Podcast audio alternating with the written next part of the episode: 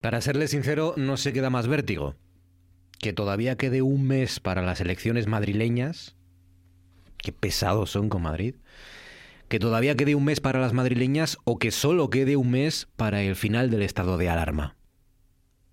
Bueno, Pedro Sánchez, el presidente del gobierno, ha dicho hoy dos cosas muy importantes. La primera, la primera tiene que ver con la vacunación y es una nueva promesa, un nuevo plazo. 33 millones de españoles vacunados para finales de agosto. 33 millones de personas vacunadas antes de que termine ese mes de agosto, el 70%. Ese es el objetivo, ese es el plazo. A ver si este se cumple o, pasa como con los demás.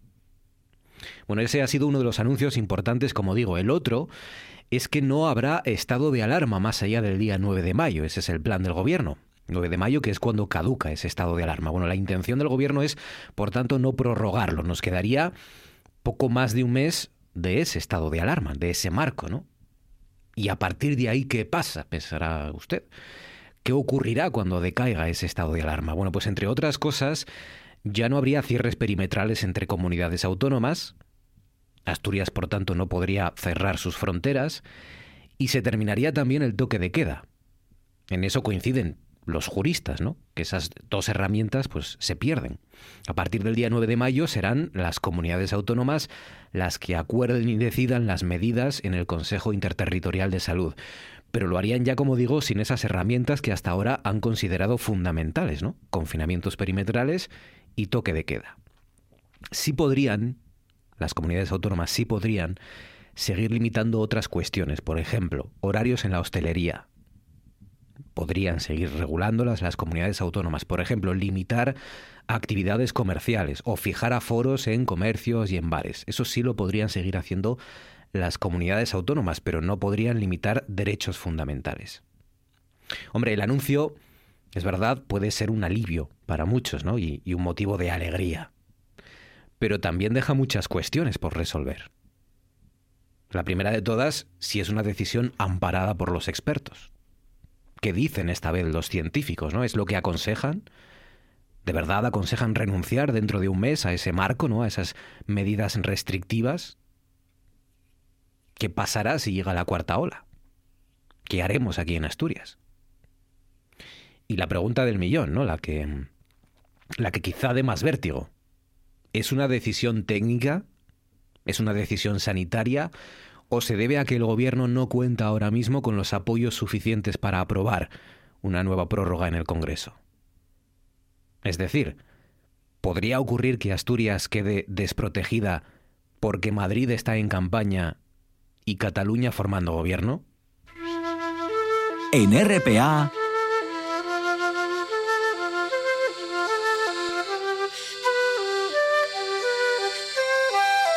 Noche tras noche.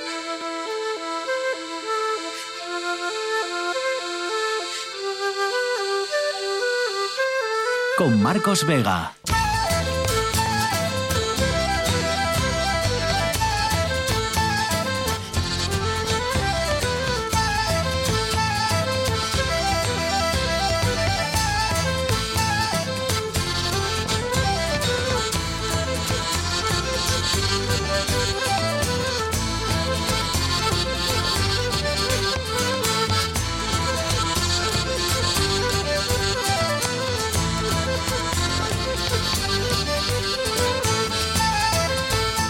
Noches, bienvenidos al espectáculo de la radio este martes de huevos pintos en la pola de un siero cerrado perimetralmente, unos huevos fríos, ¿no? Literal y, y metafóricamente, porque han sido una nueva celebración rara, extraña y porque este martes es verdad, pues se han desplomado las temperaturas. Luego le preguntaremos, por cierto, a nuestro hombre en las nubes. Dos personas han fallecido en las últimas 24 horas y hemos detectado 96 nuevos contagios. Esas son las cifras de la pandemia en este martes. La preocupación hoy también está en que han aumentado los ingresos hospitalarios, han llegado más personas a nuestros hospitales, aunque, esta es la buena noticia, pues hoy no ha habido un aumento importante de momento en los contagios. Seguimos, por tanto, estancados en la evolución de la pandemia. Fabián Solís desencadenado está al frente de la parte técnica, Patricia Rodríguez en producción, son las 9 y 5 minutos, esto es Asturias Y estas son las maneras que tienen de ponerse en contacto con nosotros. Pueden elegir redes sociales, pueden elegir al menos dos vías a través de redes, en Facebook y en Twitter. En Facebook, ya saben, noche tras noche todo junto, espacio RPA. En Twitter, arroba NTNRPA. Pueden llamarnos si quieren al 985 080 180 y pueden enviar sus audios de WhatsApp al 679 11 7803. 679 11 7803. Hoy la propuesta que les hacemos es hablar de nombres raros. Yo qué sé, el, el primo Cojoncio, por ejemplo. El abuelo Habito, la tía Robustiana, nombres raros, nombres que ya no se escuchan ahí fuera en la calle, ¿no? Nos dice Cecilia Orejas García, por ejemplo, dice Gaudencia, se llamaba una amiga de mi madre. Gaudencia. Danara García dice mi tía Brígida. Dice Javier González Caso, Sandalio, Ruperto y Efigenia. Efigenia. Efigenia, ¿sabes a qué me suena, Javier? A mm, Efigenia Doubtfire, que era la, la señora Doubtfire de aquella película, ¿no? De, de Tim Robbins, creo recordar. Dice Águeda González Díaz, mi tutor de cuarto curso, Sénida. Otro profe dice Vespertino. Sénida y Vespertino. Sénida es muy bonito, ¿eh? A mí al menos me gusta. Dice Águeda González Díaz también, dice, hola, un pariente de mi tía, Zótico. El segundo nombre de mi abuela era Leontina, lo odiaba por cierto, dice una compañera del trabajo se llama Demeiza. Qué bonito, Demeiza. Liriana Beltrán dice mi bisabuela Escolástica, de nombre tenía, y mi suegra Vitoriana. A mí me encanta, a ella no. Vitoriana, supongo. Dice David Fernández González, el más raro que escuché nunca, Procopia. Procopia. Yo Procopia sí lo había escuchado, Escolástica también, Vitoriana también. Ahora, eh, Zótico, por ejemplo, y Sénida no los había escuchado nunca en la vida.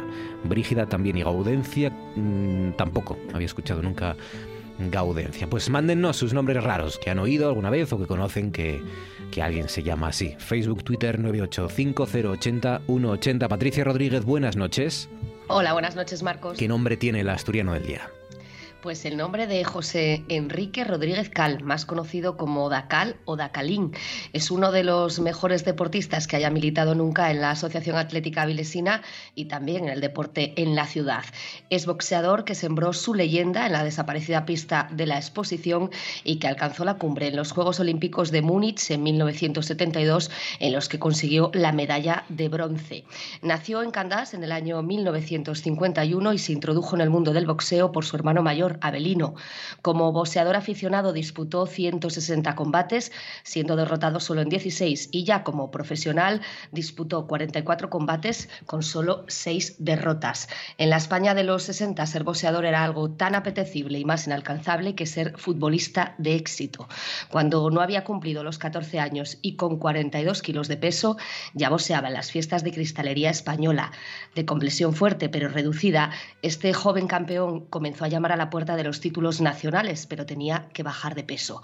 Un entrenador le dio la clave, hazte mini mosca, y así lo hizo y llegó al Campeonato de España y lo ganó con la gorra. Su primera convocatoria internacional con la selección española de boxeo fue en el año 1970. Llevaba mucho tiempo esperando una oportunidad así. La convocatoria no suponía solo un reconocimiento a su progresión, sino también al trabajo desarrollado por la ciudad de Avilés en favor del boxeo desde la década de los años 30. Ricardo Espiñeira, Emilio Valle, Lolo Pantera, son algunos de los entrenadores que más le marcaron en sus primeros años y de ellos aprendería a desarrollar sus principales virtudes en el mundo del cuadrilátero. Esos fueron sus comienzos y el abandono definitivo del mundo laboral previo a su vida deportiva en exclusiva. Un hombre que a sus casi 70 años sigue siendo también un ejemplo en otro deporte como es el atletismo y por su propia humanidad. Tras el anuncio el pasado viernes de que el alumnado del Colegio de la Carriona aspiraba a nombrar su polideportivo en memoria de este histórico boxeador avilesino, ahora es Rubén García, el dueño del gimnasio TOA, quien ha recogido ese testigo. Y esta vez con una visión más amplia, ya que ha comenzado una campaña de recogida de firmas para convencer al ayuntamiento de que ponga el nombre de Dacal a algún equipamiento deportivo municipal. Algo, por cierto, a lo que ya se han sumado los cuatro grupos de la oposición en el consistorio de Aviles. 9 sobre las 9. A esta hora en RPA nos vamos a las nubes.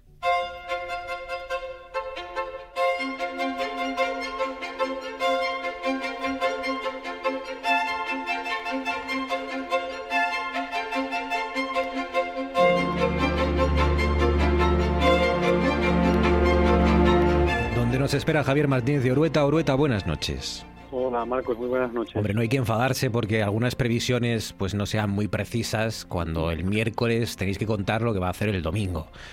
No hay que enfadarse. Y además yo, en tu caso, acertaste. Sí es verdad que hizo, hizo menos malo de lo que contamos aquí, pero sí que, sí que bueno, no llovió tanto a lo mejor y hizo mejor de lo que esperábamos, pero más o menos cada día que contaste se aproximó bastante, ¿no? A lo que explicamos aquí el miércoles.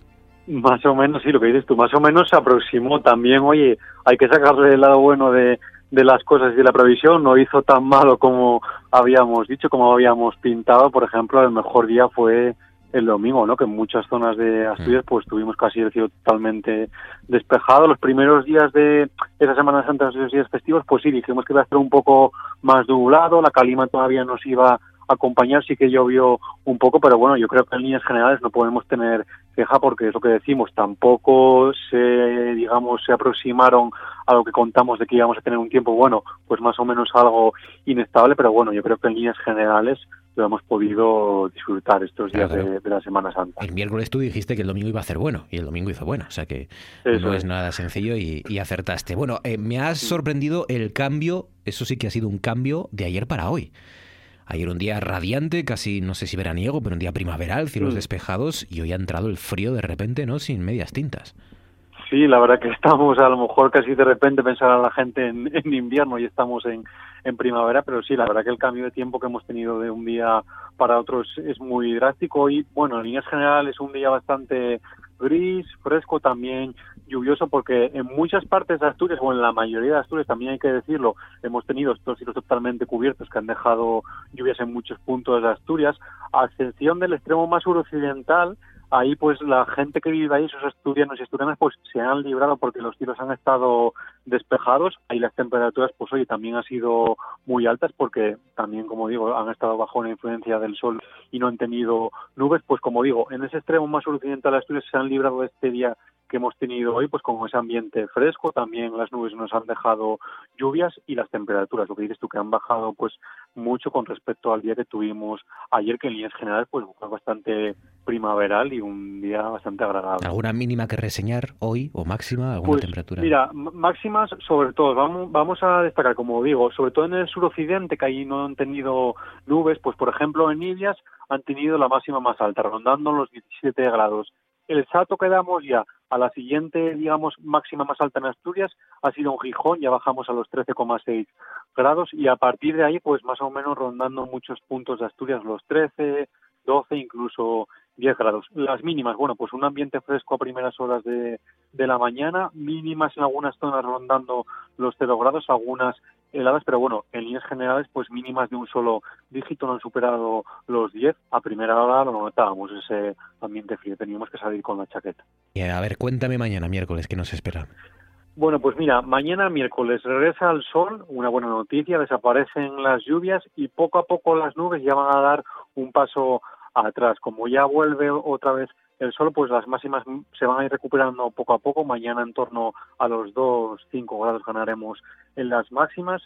Poco a poco con el paso del día, pues las condiciones van a ir a mejor. Va a ser en general un día de nubes y claros. Un ambiente muy frío, eso sí, a primeras horas. Las mínimas en las zonas de la costa pues estarán rondando los 7, 8 grados y ya en el interior de Asturias y en zonas de montaña pues mínimas que estarán rondando más o menos los 0 grados. Así que vamos a registrar algunas heladas a primeras horas y las máximas pues bueno, más o menos rondando los 14, 15 grados en muchos puntos de Asturias. En zonas ya más pegadas a la montaña esas máximas pues estarán rondando los 10, 11 grados. Pero como te digo Marcos, mañana poco a poco pues va a regresar el sol, condiciones poco a poco ya primaverales y mañana no vamos a tener rastro de las lluvias. Javier Martínez de Urueta, cuídate. Un abrazo fuerte y hasta mañana. Gracias. Un abrazo. Hasta mañana. Mañana seguiremos contándoles la previsión meteorológica para las próximas jornadas.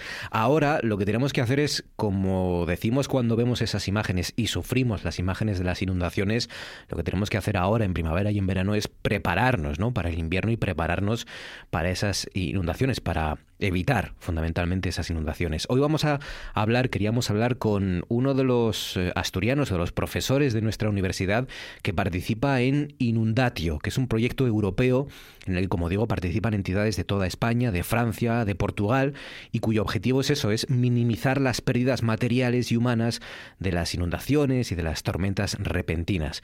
Él es José Ramón Villar, que es profesor del Departamento de Informática de la Universidad de Oviedo. José Ramón, buenas noches. Noches. ¿Qué papel juega eh, tu departamento, en este caso, qué papel juega la informática y vuestro departamento de la Universidad de Oviedo en, Inundatio? Bueno, eh, en este proyecto eh, básicamente hay dos líneas, una que trata de prevenir los daños en bienes inmuebles y otra que trata más bien de ayudar, a, de crear herramientas para ayudar a lo que son los servicios de emergencia. Entonces, eh, lo que se trata aquí es básicamente tratar de mm, ayudar eh, a, esta, a este personal estimando cuál va a ser mm, la posible consecuencias de una de unas predicciones meteorológicas eh, a corto plazo, dadas las condiciones de, de, una cuenca.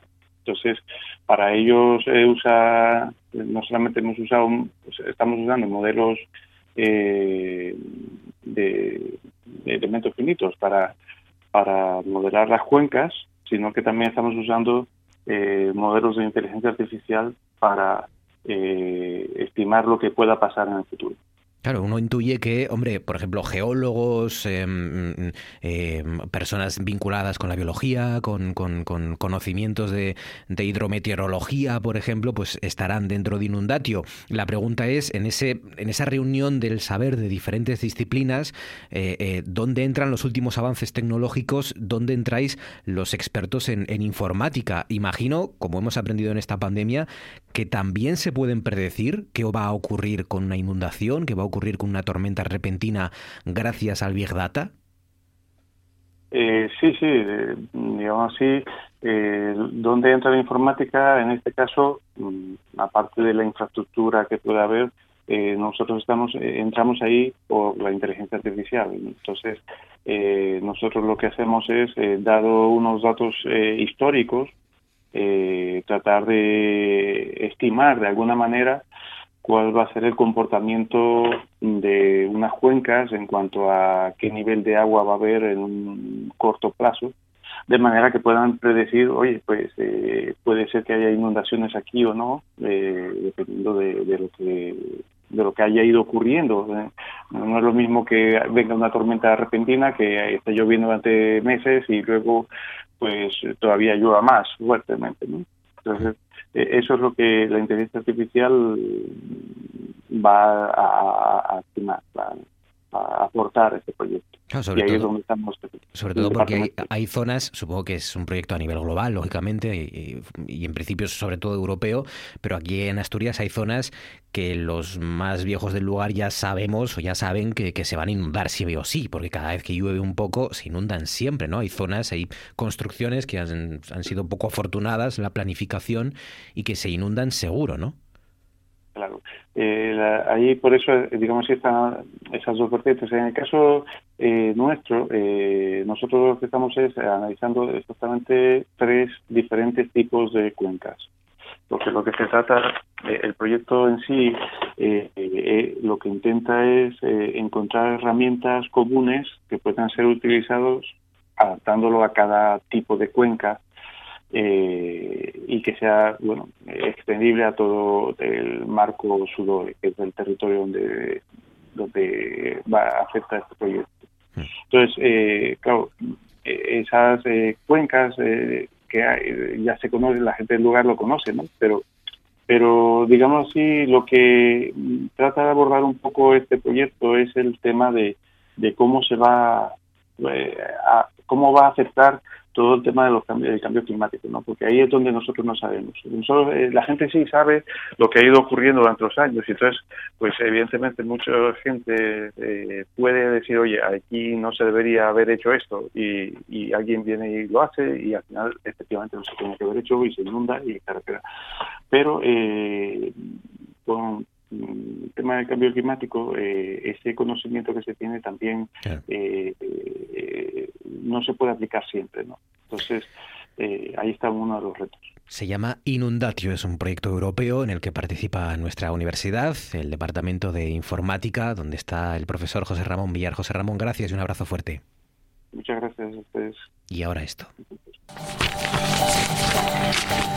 Hai tanto papel e nin sé de lo que vamos falar. Está na escaleta, Arancha. Que escaleta? Na escaleta fía. Que, que escaleta? Unha mina, todavía estamos así, ¿no? Ai, mira, chicos, si sabes tanto presentas en Asturias tú. Non, si, ya voy co presentalo. ¿Cómo? Sí, mira, está na escaleta. Sentir Asturias, magazín presentado por Ignacio Galán y Arancha Margolles. En todo caso, Sedra, por Arancha Margolles e Ignacio Galán. Más quisieres tú. Ai, dame esa escalopendrana. Escaleta. Escalota. Escaleta, Margolles, escaleta. Ay, sentir Asturias, martes y miércoles de once y media a doce y media de la noche, na RPA y en Sin Escaletes. Y copresentado por mí. Ay, calla. Dios, Teo el cielo ganado. Las 7 de la mañana, ya no queden estrellas. Cojo una fesoria y me calzo. Esto es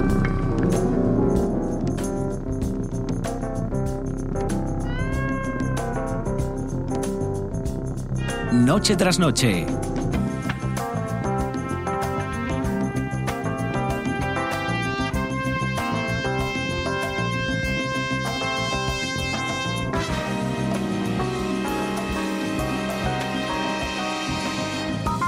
Con Marcos Vega. No he visto nada esta Semana Santa. ¿No? Y es una buena noticia, ¿Por qué? porque eso significa que he leído mucho. Ah, bueno, mejor todavía. He cambiado la, ¿Y qué las- y qué has el cine y leído? las plataformas por la lectura. ¿Qué has leído? Pues eh, he leído por devoción y por obligación. Ajá. Y una entre 50-50 eh, que he leído viral, que tenía que entrevistar ayer, entrevistábamos al, al autor, a, a Juan Fuello, y, y me acabé de leer viral. Y luego estoy leyendo un libro, no sé si hablé de ti, de No digas nada. Este libro que es un poco, dicen, la, la patria del conflicto irlandés. Ah, sí, es otro, de Lira, de otro De Lira. libro, La Patria... No digas nada. Escrito es- por un irlandés. Es magnífico, es magnífico. Es un libro que en realidad es un reportaje porque mm, está basado en, en- en hechos reales y en circunstancias, pero está tan bien novelado, digamos, Sí, que es un documento sí. muy, muy interesante. Es un señor libro, ¿eh? Es- dicen el libro del año, del año pasado y Bueno, estas cosas. Y tenía en ganas de, de leérmelo y, y me lo he leído y me ha gustado mucho Muy bien. esta Semana Santa. Está, Hay que leer también. ¿Tú has ido al cine? Bueno, a ver los Estados Unidos contra Billie Holiday, ¿Y pero te la puedes ahorrar porque es espantosa. Así que, no, es que... No es- me digas, pero si sale Billie Holiday y estas películas ya- siempre... ya- ojalá saliera. eh, No, la, la- buena música, eh, ¿no? La, actriz, la música es maravillosa y la actriz está estupenda, pero la, la, la película no hay por dónde. Así que. Nada. No. Ni los Estados Unidos ni Billie Holiday. ninguno de Nada, los dos. nada. Es, es un error. Qué De- horror. es un error. Pues suena para mejor actriz, ella. sí, pero. Eh, las Sí, sí, pero ella está estupenda. ¿eh? Pues nada.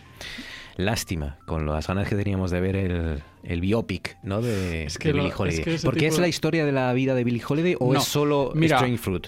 Esto es un poco off topic de lo que, pero te cuento así rápidamente. Hay una película del 72 que protagonizó Diana Ross, Sí. que también estuvo nominada al Oscar por ella, que es Lady Sings the Blues, El ocaso de una estrella, que es la vida, es un biopic eh, convencional de la vida de Billie Holiday, desde su infancia hasta, hasta, hasta el final. Pero esta película eh, de Andra Day interpreta a Billie Holiday y se centra en, en un, en un periodo concreto de la vida de Billie Holiday, que es Ah. cuando el- los federales, el FBI, la estuvo investigando por posesión de, de narcóticos, que la, la incriminaron Sí. muchísimo tiempo. Y bueno, y te- la película quiere abarcar demasiado, te cuenta muchas cosas, es muy sórdida, pero no te las cuenta bien ninguna de ellas, en mi opinión. Así que... Hubo un cómic hace unos años, ¿te acuerdas? Hace ¿De- de un cómic? Un cómic de Billie Holiday que editó Norma Comics y está muy bien. ¿Ah, sí? Es muy recomendable el cómic. La película Ah, no la es vi, que pero Eso es otro universo, el de los cómics. De Carlos ya me- Sampaio. Me, pierdo muchísimo, ¿eh? Muy recomendable. cómics. Bueno, vamos a lo nuestro.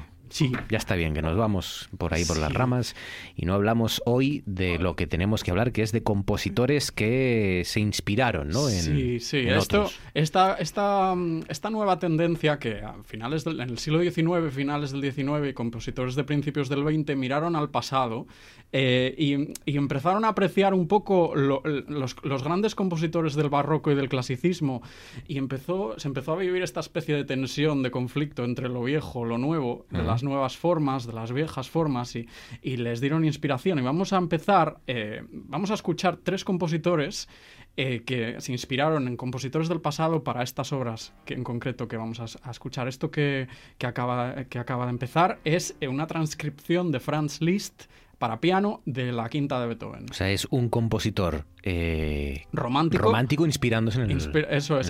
Él lo que hizo fue a- coger la partitura orquestal de Beethoven y escribirla, adaptarla para el piano y así esto es el resultado.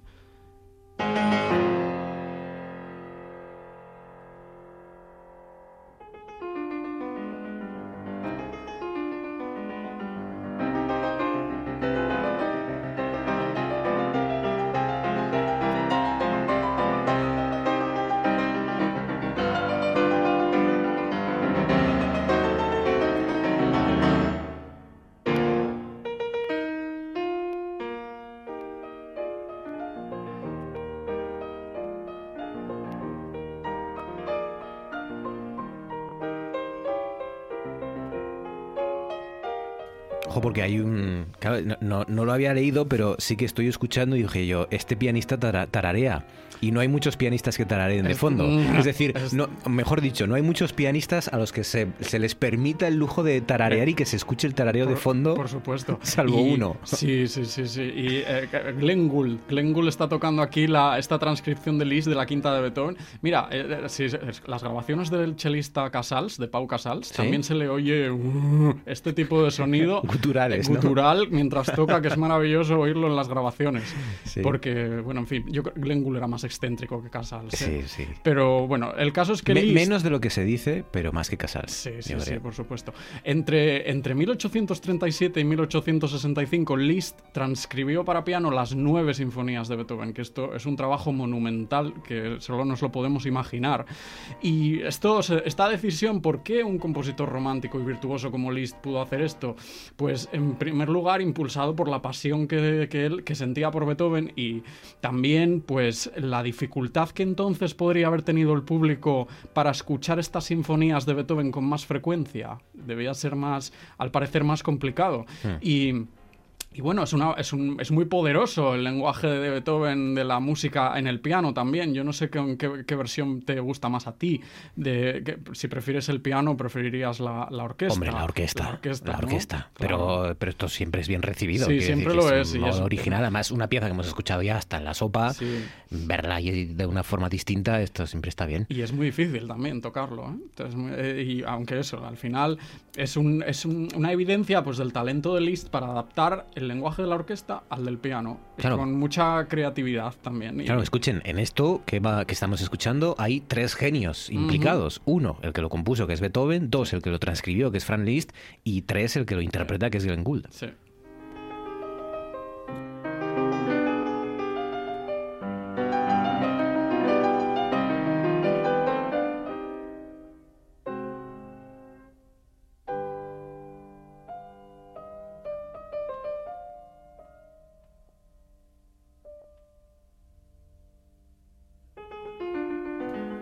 Se recrea Glenn Gould, ahí dice, Sí, sí, esta, es- sí, esta es se- para mí. Se recreaba. Se gusta, se gusta. Hombre, Hombre, claro. claro.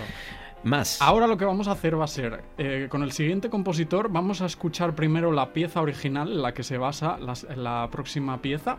Eh, esto es una, una obra para violín legendaria, uno de los caprichos de Paganini, el virtuoso de violín, que es el número 24. eh, vamos a escucharlo eh, para violín solo, capricho número 24 de Paganini.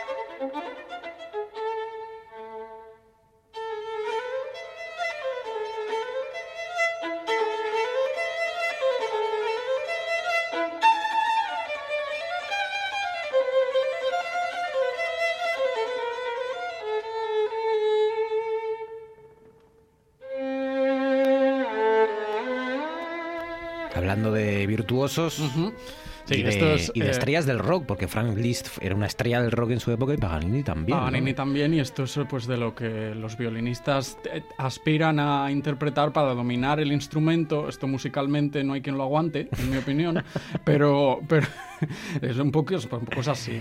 Es un poco de, de postureo, ¿no? De sí, la pieza sí, de sí, decir- esto es agotador. Y Paganini tiene 24 caprichos de, de enorme dificultad técnica, escritos entre 1802 y 1817. eh, y ahora lo que vamos a escuchar es lo que hizo el siguiente compositor. Por cierto, el, el intérprete es Itzhak Perlman. Itzhak Perlman tocaba esto, eso es. Y Sergei Rachmaninoff, el compositor ruso, eh, compuso una rapsodia eh, basada en este capricho de Paganini para piano y orquesta. Vamos a escuchar.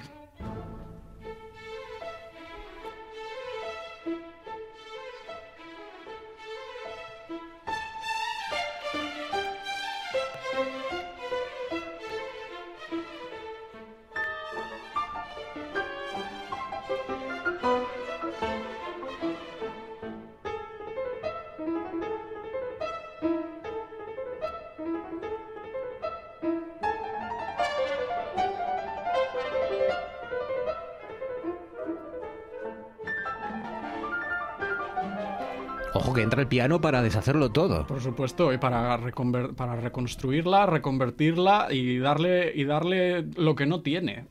Claro, los violines replican. Eso, empezaban los violines, toda la sección de violines tocando lo que escuchamos antes con Perlman del inicio del capricho y después continúa el piano pues aportando esa destreza y rapidez características de esa enorme mano que tenía Rachmaninoff y que solo podía tocar él sus obras y unos pocos elegidos y, y bueno, y pues esto transcribe para piano esta, esta rapsodia con la orquesta aportando pues esta su propia su propia idiosincrasia como compositor eh, a principios del siglo XX. Esto es de 1934, sí, de 1934. Claro, los violines están eh, repitiendo las notas dominantes y luego el piano está por ahí, a lo Sí, suyo. el piano luego eh, hace variaciones, al final es una rapsodia, esto es una, una creación en la que, en la que puede, puede pasar de todo, por así decir. Recuerden que estamos repasando eh, autores que se inspiraron en el pasado en otros autores eh, previos a ellos, Sí, ¿no? Que rindieron tributo Que a estos tributo. compositores de alguna manera, porque si no, ¿por qué lo hicieron? Claro, Me claro, pregunto. claro. Como homenaje. Porque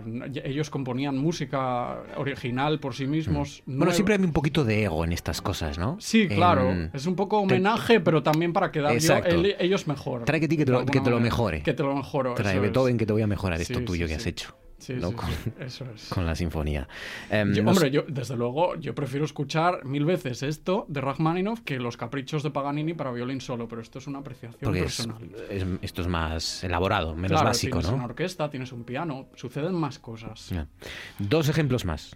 Sí, eh, vamos a, a Richard Strauss y al barroco francés. Primero vamos a empezar con el barroco francés, con una pieza para clavecín de François Couperin, que es el compositor más importante y más prolífico para este instrumento en la época del reinado de Luis XV, pleno siglo XVIII. En aquella época los compositores al parecer disfrutaban más del mecenazgo y del apoyo de las instituciones y tenían más libertad de acción. Y ahora vamos a escuchar eh, esta, este fragmento de una pieza de, de Couperin que se llama La Visionnaire, la visionaria, de en torno a 1730. Couperin siempre ponía títulos enigmáticos a todas las piezas que escribía para piano. Eran títulos muy descriptivos, muy, muy crípticos, incluso evocadores, y que de alguna manera ayudaban al público a crear su propio imaginario mientras escuchaba la música de lo que, pues, de lo que ellos quisieran. Vamos a escuchar.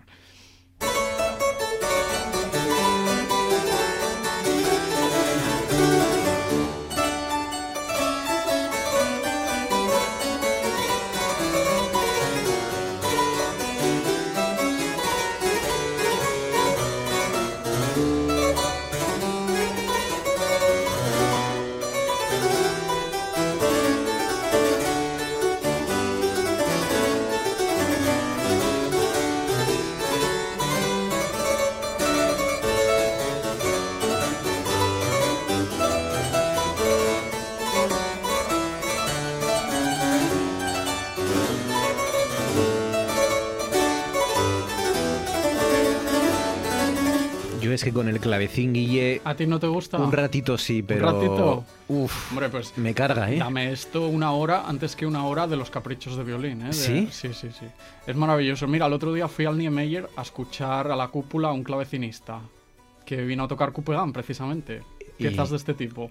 Claro, y durante Sí. mínimo hora y media, una cosa así, una hora. Una hora y cuarto. Una hora y cuarto. Lo único que fue la cúpula, y la cúpula del Niemeyer no está hecha para estos tipos de Claro, eventos. el clavecín en la cúpula tiene que empezar a rebotar aquel Es que, clavecín. claro, luego yo preguntaba a otras, a otras personas del público y me decían que ellos lo escuchaban todo bien, pero donde yo estaba sentado Ah. rebotaba cada nota, Claro. oías el eco inmediatamente y fue insoportable estar, estar eh, una hora y cuarto allí. Y es una pena porque, porque es, es que no, no se puede hacer conciertos en espacios en los que no se deben hacer conciertos. Eh, claro, no quiero claro. decir nada más. Sí, sí, es que es verdad Es que, que- hay espacios muy hermosos, hay espacios magníficos claro. para ciertas cosas. Y si al final todas las personas del público, unas personas van a oírlo de una manera y otras de otra, pues no es el lugar indicado No para hacer un concierto de estas características. Por lo menos co- cobra menos a los que les rebote el sonido. ¿no? Pero bueno, que es, es, es, maravillosa la experiencia igualmente y se agradece que se organicen cosas de este tipo Pues en sí. los tiempos que vivimos, ¿eh? no obstante.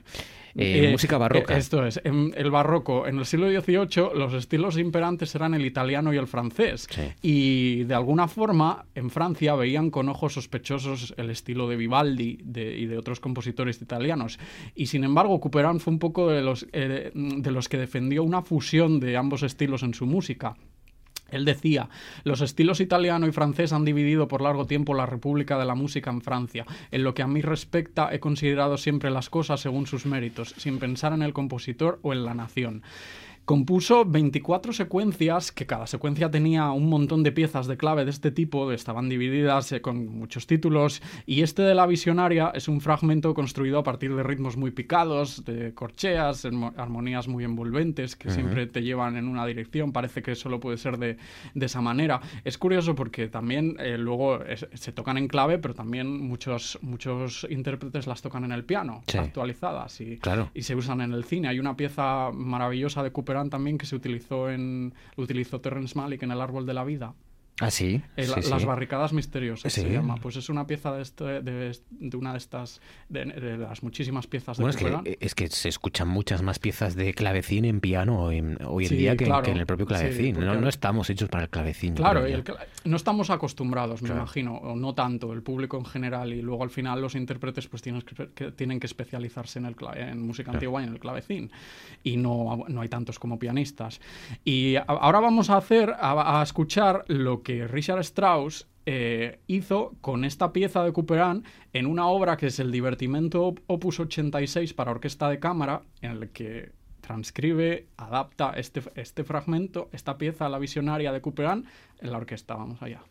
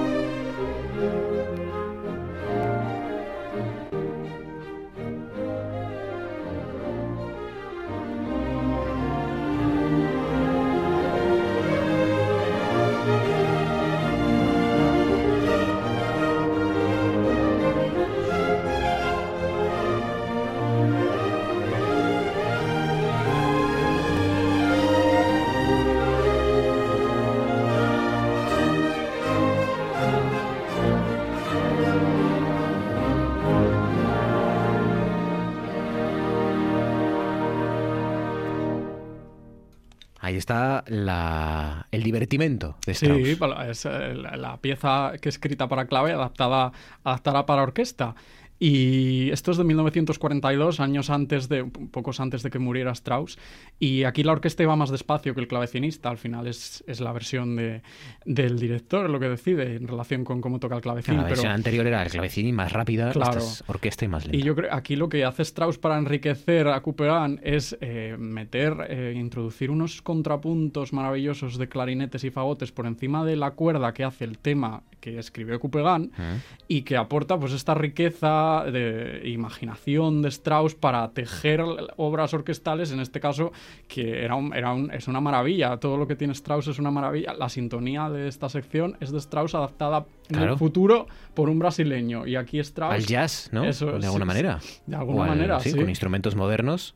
Y, y lo- y aquí Strauss adapta a, a orquesta, eh, rinde homenaje a una obra mm, que compuesta 210 años antes también. Y así esto es un poco el ciclo de la música que siempre todos son referencias de una época a otra y, y hay que tenerlas en cuenta para, para apreciar un poco todo el tejido histórico. Deodato, por cierto, se llama la versión, porque si alguno de ustedes se pregunta, la versión, la, la música con la que empieza este, esta sección, el Sí. desconcierto, es el, el Así habló Zaratustra es. de, de Deodato, la Deodato. versión de Deodato, Que es este arreglista brasileño. Pues aquí lo cerramos, claro que sí, con los Sí. homenajes de los propios músicos entre sí, ¿no? Sí. Y que los melómanos pues estamos así Hay muchísimas cosas, investigando, nos gusta, nos gusta. Guille, cuídate mucho, Igualmente, gracias. Marcos, gracias.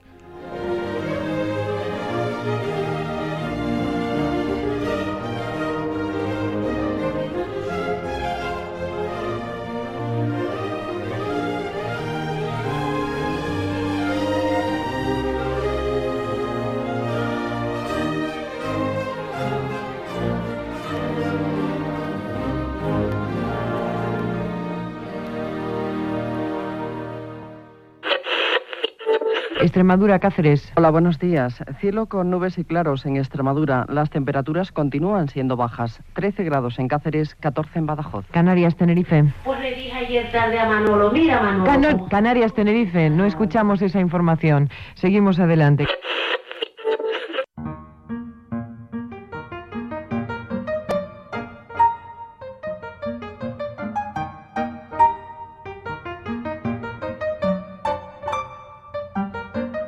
En Noche tras Noche, Pérez y Margolles.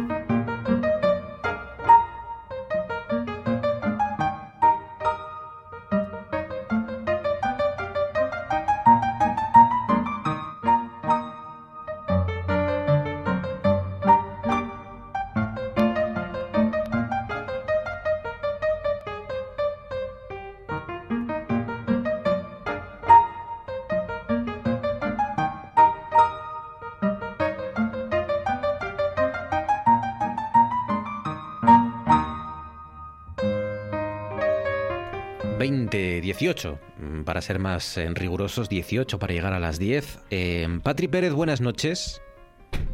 Es ¿Cómo estás, Patricia Pérez? Buenas noches. a marzo y más importante aún, hemos sobrevivido a la Semana Santa con los mantecaos de Avilés. Sí. Sí, Bueno, he eh, sobrevivido yo y tres kilos que he ganado también. aquí vamos a aquí vamos, bien. aquí vamos a catar el mantecao gracias a que nos ha traído un trozo Guille ahora, Guille López Cañal.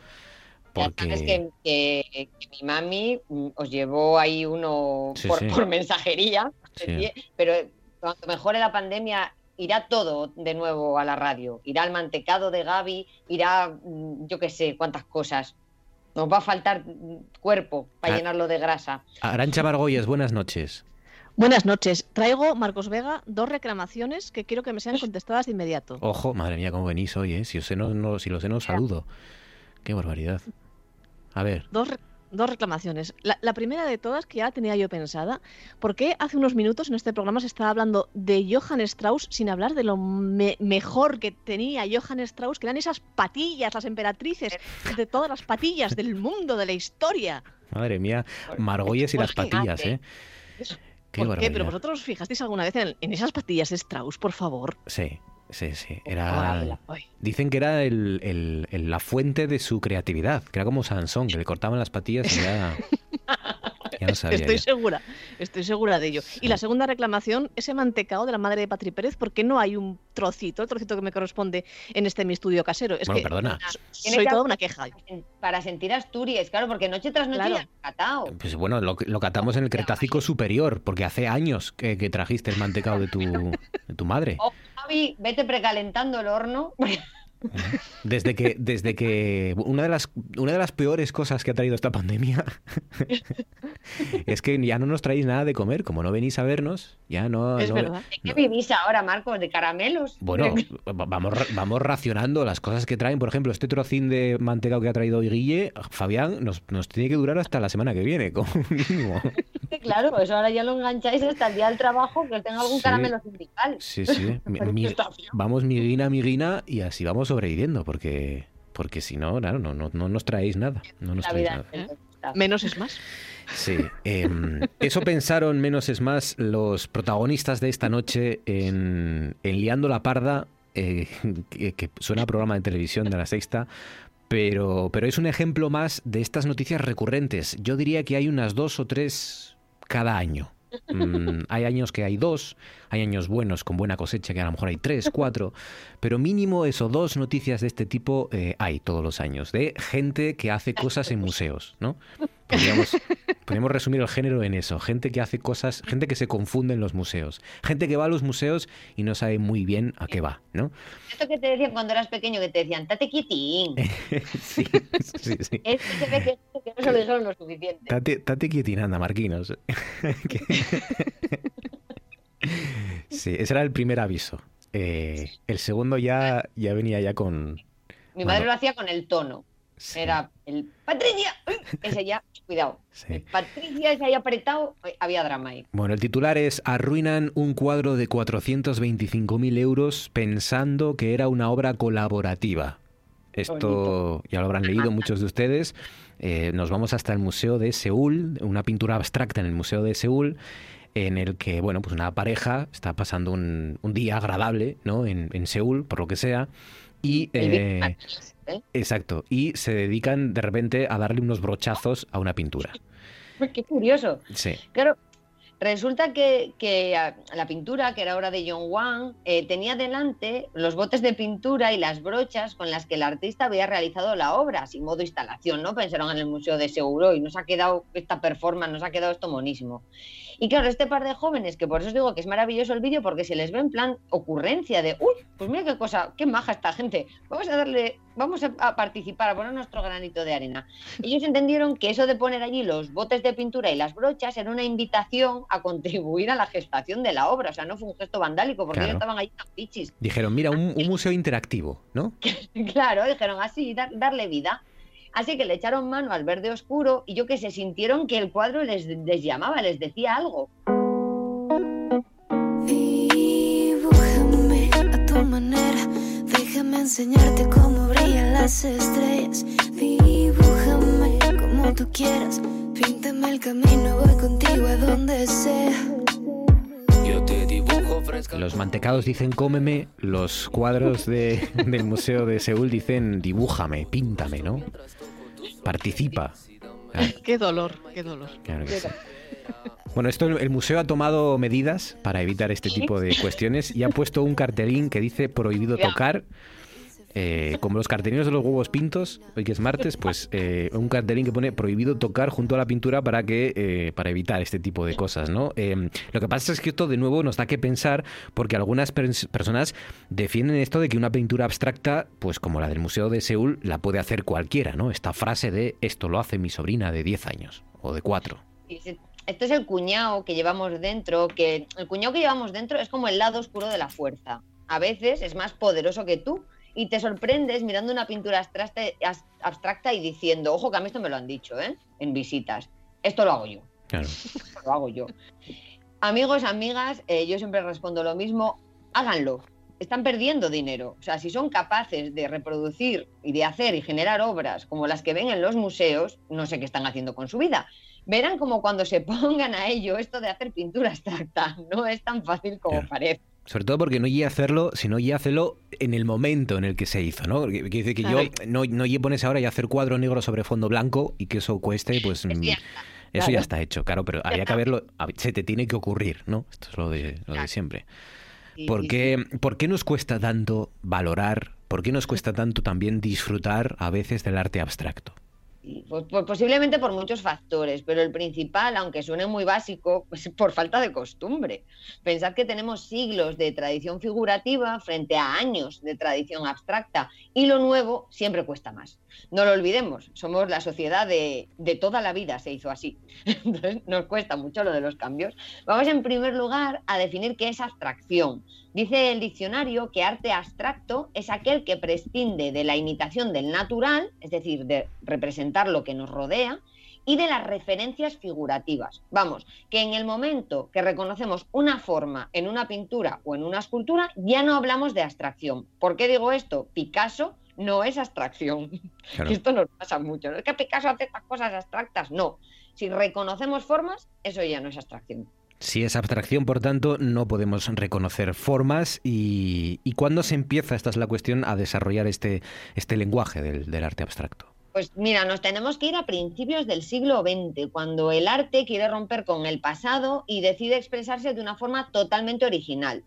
Vamos a hacer un esfuerzo. Vamos a pensar que, que somos artistas a principios del siglo XX. Nuestro objetivo es comunicarnos con un lenguaje totalmente innovador, hacer algo que nunca nadie haya hecho antes. Es importante que tengamos claro que este era el objetivo del arte del siglo XX, porque solo sabiendo lo que se quería hacer vamos a poder valorarlo. Si valoramos el arte de vanguardia con los criterios del arte del Renacimiento, esto no tiene sentido, porque mirad, esto sería como valorar una paella por su parecido con una tortilla de patata. O sea, llevamos 500 años que estás comiendo la paella y le dices, le falta huevo, pero sí que es una paella, alma de cántaro. Llevábamos 500 años comiendo lo mismo.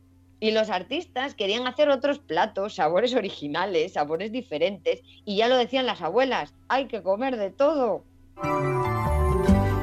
Mapas del cielo el sol siempre es amarillo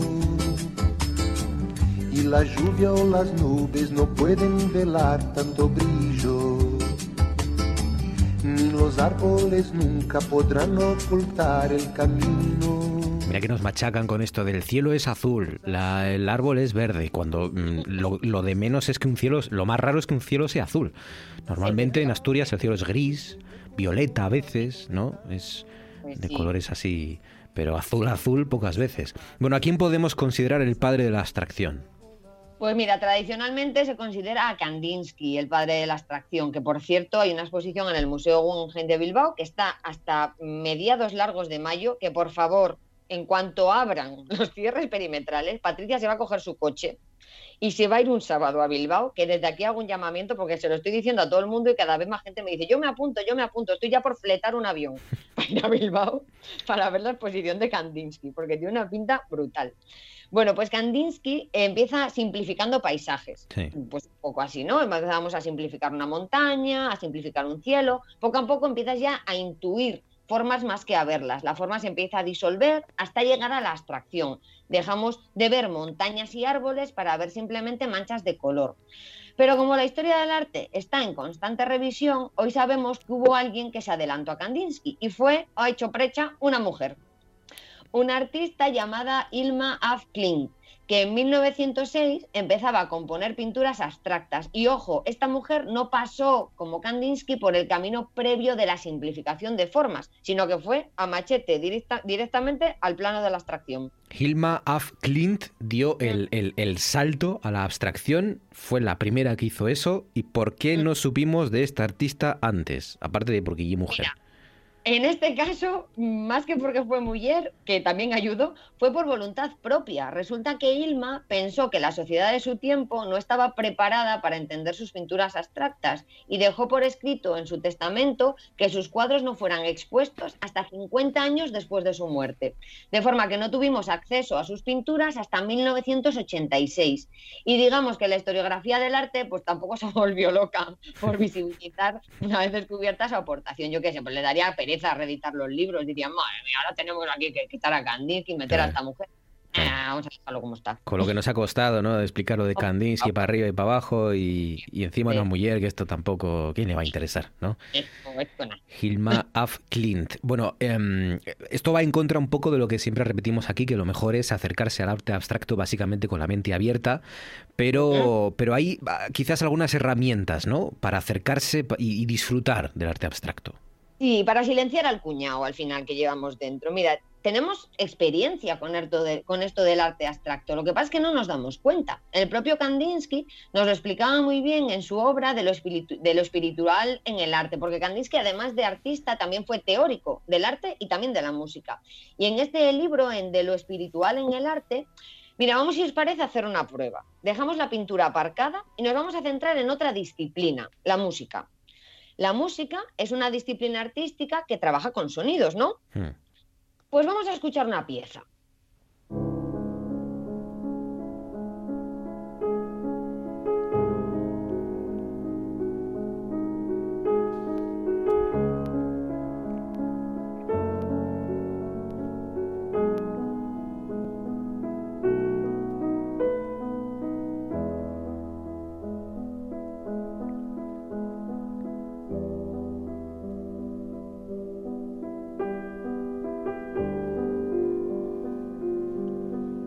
Música es el, el arte abstracto casi por antonomasia.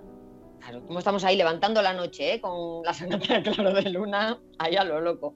Claro, ¿qué nos sugiere esta pieza o qué os sugiere esta pieza? Hombre, esto en principio tristeza, melancolía, desamor, yo qué Sí, sé, sufrimiento, Melancolía, sí, noche. noche, Pero ¿cómo puede ham- ser ha- hambre. os- ¿Cómo sugiere esto que os transmita tristeza y melancolía si no se oye a nadie llorar? Ya.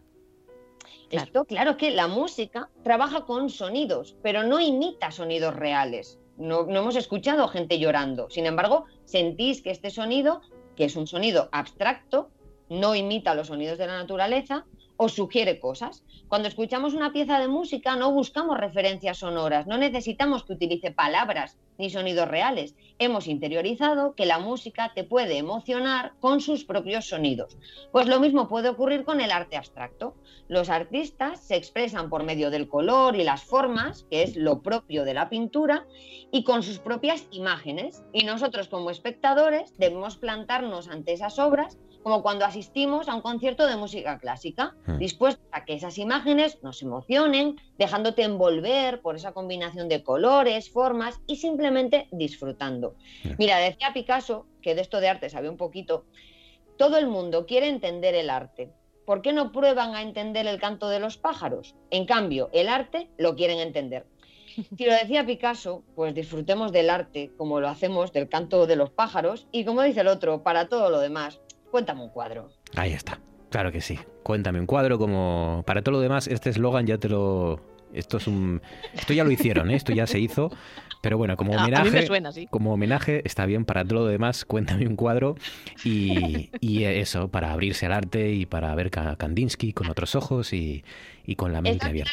todo, ¿no? Cuando tú también, cuando conoces un compositor, pues, por ejemplo, Mar- la misma Argolles, cuando escucha a Strauss, Claro. pues piensa también en las patillas de Strauss y la experiencia es más enriquecedora. Entonces, cuando tú más sepas de un artista, como por ejemplo Kandinsky, más a- vas a disfrutar de su pintura. Pero a veces simplemente, aunque no sepamos nada de un autor, te plantas delante de- del escenario y escuchas esa música y, y te lleva a otro lugar. Pues lo mismo con el arte.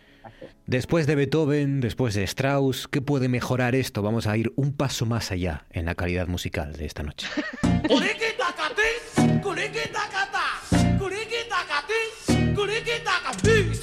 Levanta la bandera.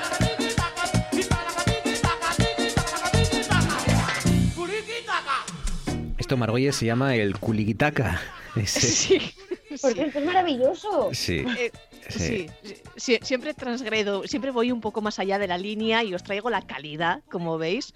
Eh, pero a que sabéis, a, a que me sabéis indicar en qué momento oísteis hasta la extenuación esta canción. Esta fue una de las, de las canciones del confinamiento, ¿no? Junto a la de los eh, enterradores estos de, no recuerdo dónde era, de Nigeria o de, o de Ghana, Sí. de Ghana, ¿no?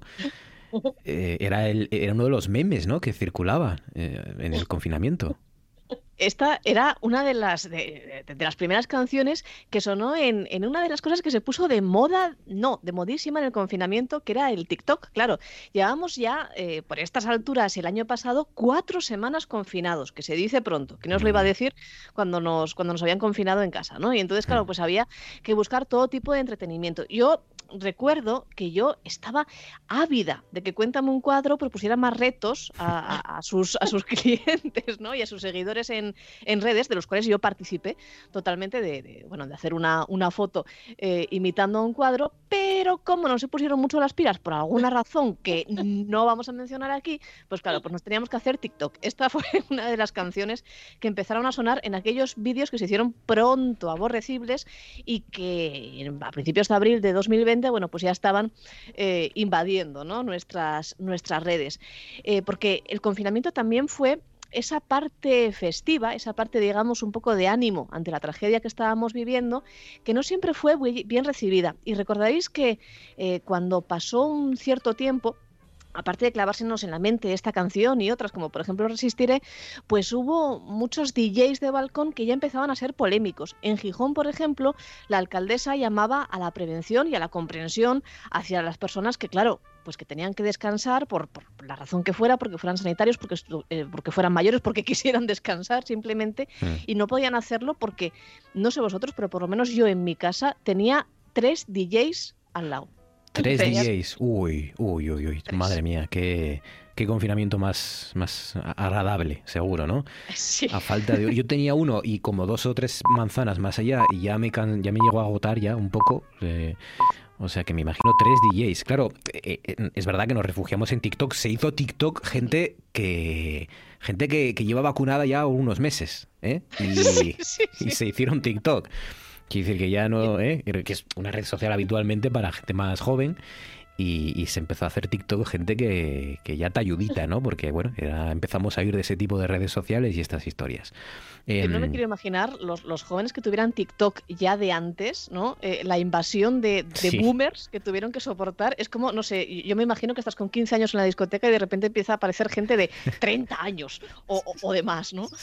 Es un drama. Es un Sí, drama. sí. Hay colas. Lo Puretas, puretas de 30 años ya, invadiendo TikTok. Em, bueno, eh, eh, se empezaban a, a los test rápidos, ¿no? Eh, ya llevábamos cuatro semanas confinados y empezaban a llegar para aumentar la capacidad de diagnóstico en, en Asturias, que era de las comunidades que empezó a hacer test antes y, y- y- y con mayor cantidad, ¿no?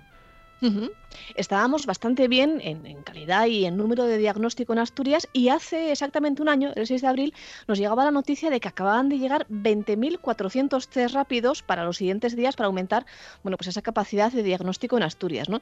Comparadlo con la situación que tenemos ahora, que más o menos, viendo los datos que nos ofrecen diariamente desde el Principado de Asturias, pues hacemos una media de 2.000 pruebas eh, al día, ¿no? mínimo 2.000 pruebas, pero claro, por aquel entonces pues todavía no estaba muy desarrollada esa tecnología, era muy cara, etcétera, etcétera. Con los 20.400 test rápidos llegaban también 41.000, más de 41.000 mascarillas dirigidas a los sanitarios que en las primeras semanas de- del confinamiento, en las primeras semanas de la pandemia, pues habían quejado de que no tenían, que adolecían de material básico para, para la prevención tanto de los pacientes como de ellos mismos, ¿no? Bueno, empezábamos un poco piano piano a remontar y se empezaba a hablar de conceptos que no sé si recordaréis, porque se quedaron un poco así como la noche de los tiempos, como aquel que, que decían eh, de, de las arcas de Noé. ¿no? El gobierno pide a las Sí. regiones que preparen zonas de cuarentena para los enfermos asintomáticos fuera de sus casas.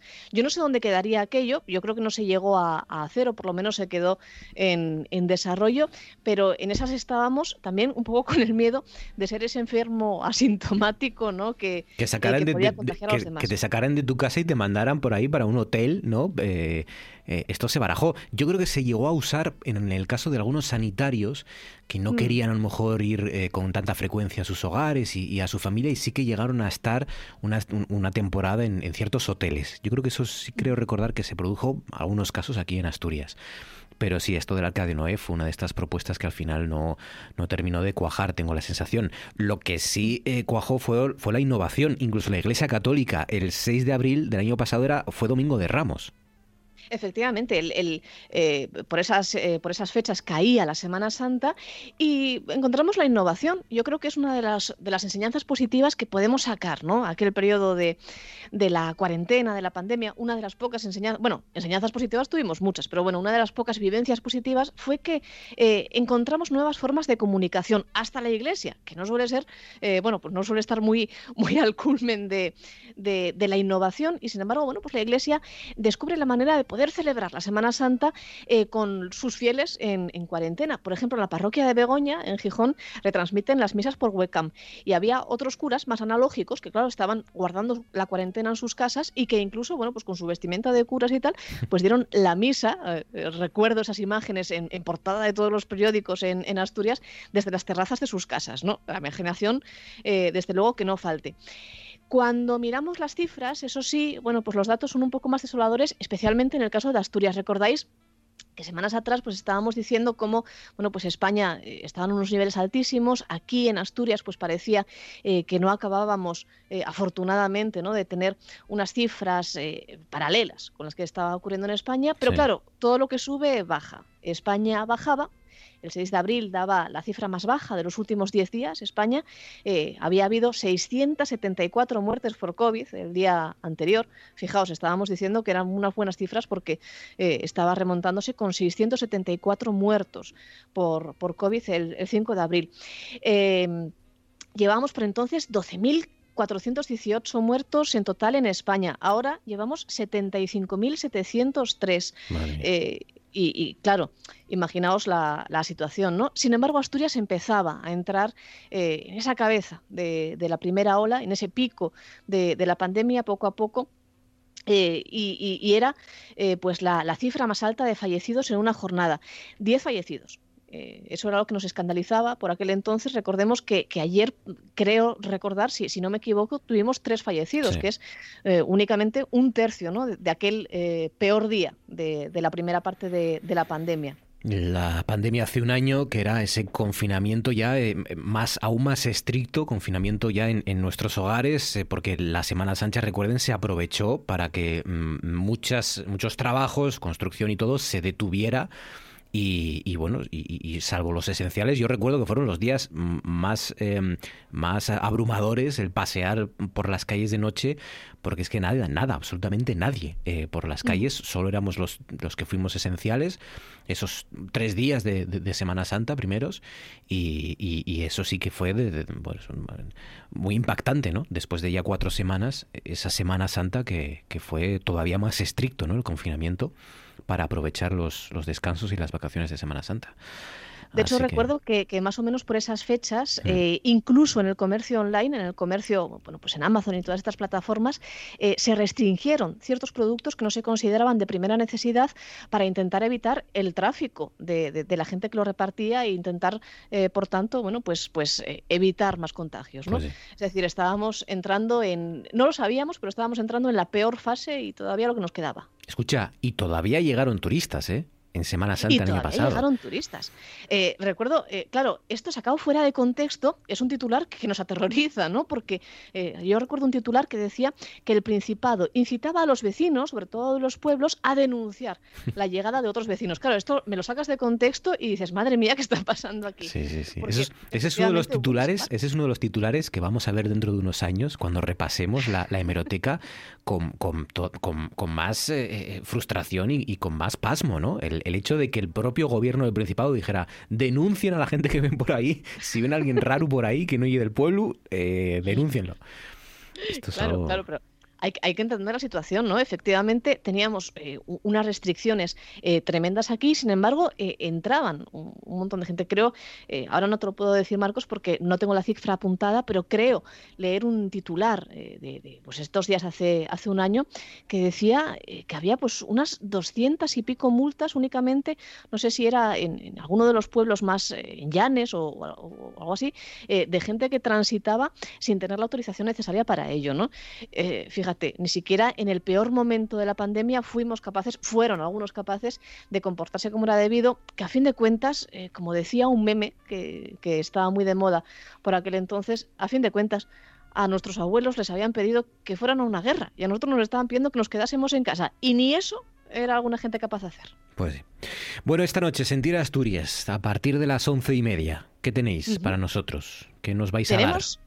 Tenemos de todo. Tenemos, Ojo. yo creo que vamos a tener hasta un caballo, porque empiezo a tener un, un olor aquí eh, insoportable, que eso es que algo están tramando en, en el estudio. Pero aparte de eso, vamos a tener, vamos a tener también, vamos a hablar también de, de la pandemia eh, con Xosantón Ambas, enfermero en Eluca, y también con la directora de la residencia de mayores de, de Ciaño, en Langreo. Con Faustino Zapico vamos a desmontar el mito sobre María Antonieta. Esto le va a encantar a Patri, a Patri Pérez, porque vamos a decir que María Antonieta no era tan mala como pintaba. Ah. Lucía Montejo nos trae, además también, eh, hoy es un programa muy patri, ¿eh? Lucía Montejo nos trae la última polémica en el Museo del Prado con esas pasiones que no son tan pasiones y, y mucho más.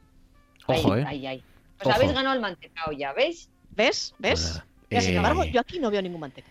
Patricia Pérez se va a quedar para escuchar Sentir Asturias y todos para, para hablar de, de todo lo que nos importa y de lo que interesa esta noche a las once y media a partir de eso, de esa hora, después de Oído Cocina, después de Noche tras Noche llega Oído Cocina y después de Oído Cocina Sentir Asturias con Ignacio Galán y con Arancha Margolles. Oye, cuidaos mucho, ¿eh? Me gusta mucho hablar con vosotras los martes. La verdad es que hacéis los martes mejores martes.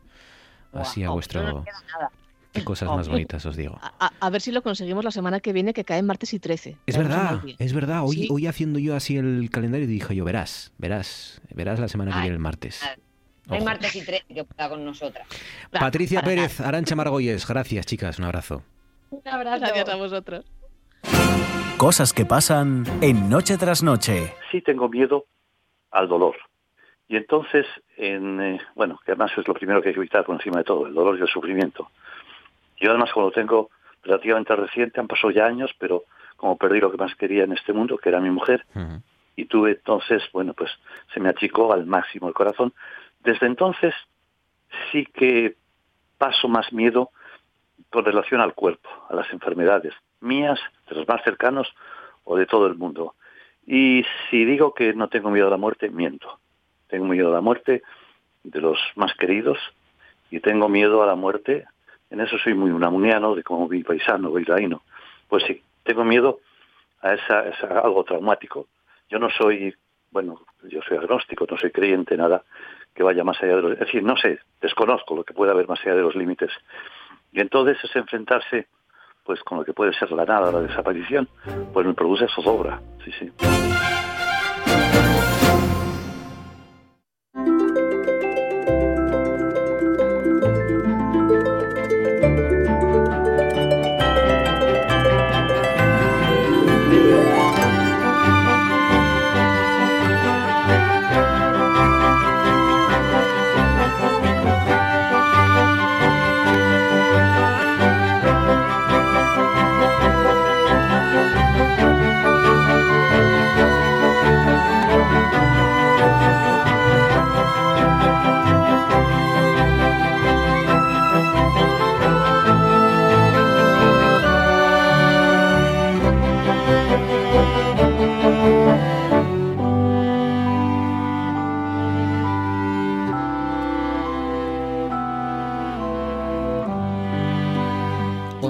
Minutos sobre las 10 de la noche es el momento de arrancar nuestra tertulia Consejo de Actualidad en la sintonía de RPA junto a Gaspar Llamazares. Gaspar, buenas noches. Buenas noches. Yo recuerdo la, la Semana Santa del año pasado, yo recuerdo ver desde mi casa eh, gente haciéndose fotos y selfies por las calles de Oviedo.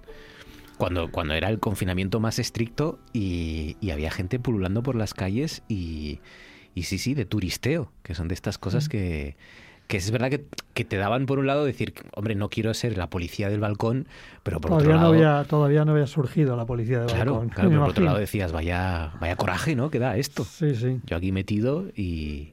además hizo, hizo un par de días buenos por ahí también, la Semana Santa pasada.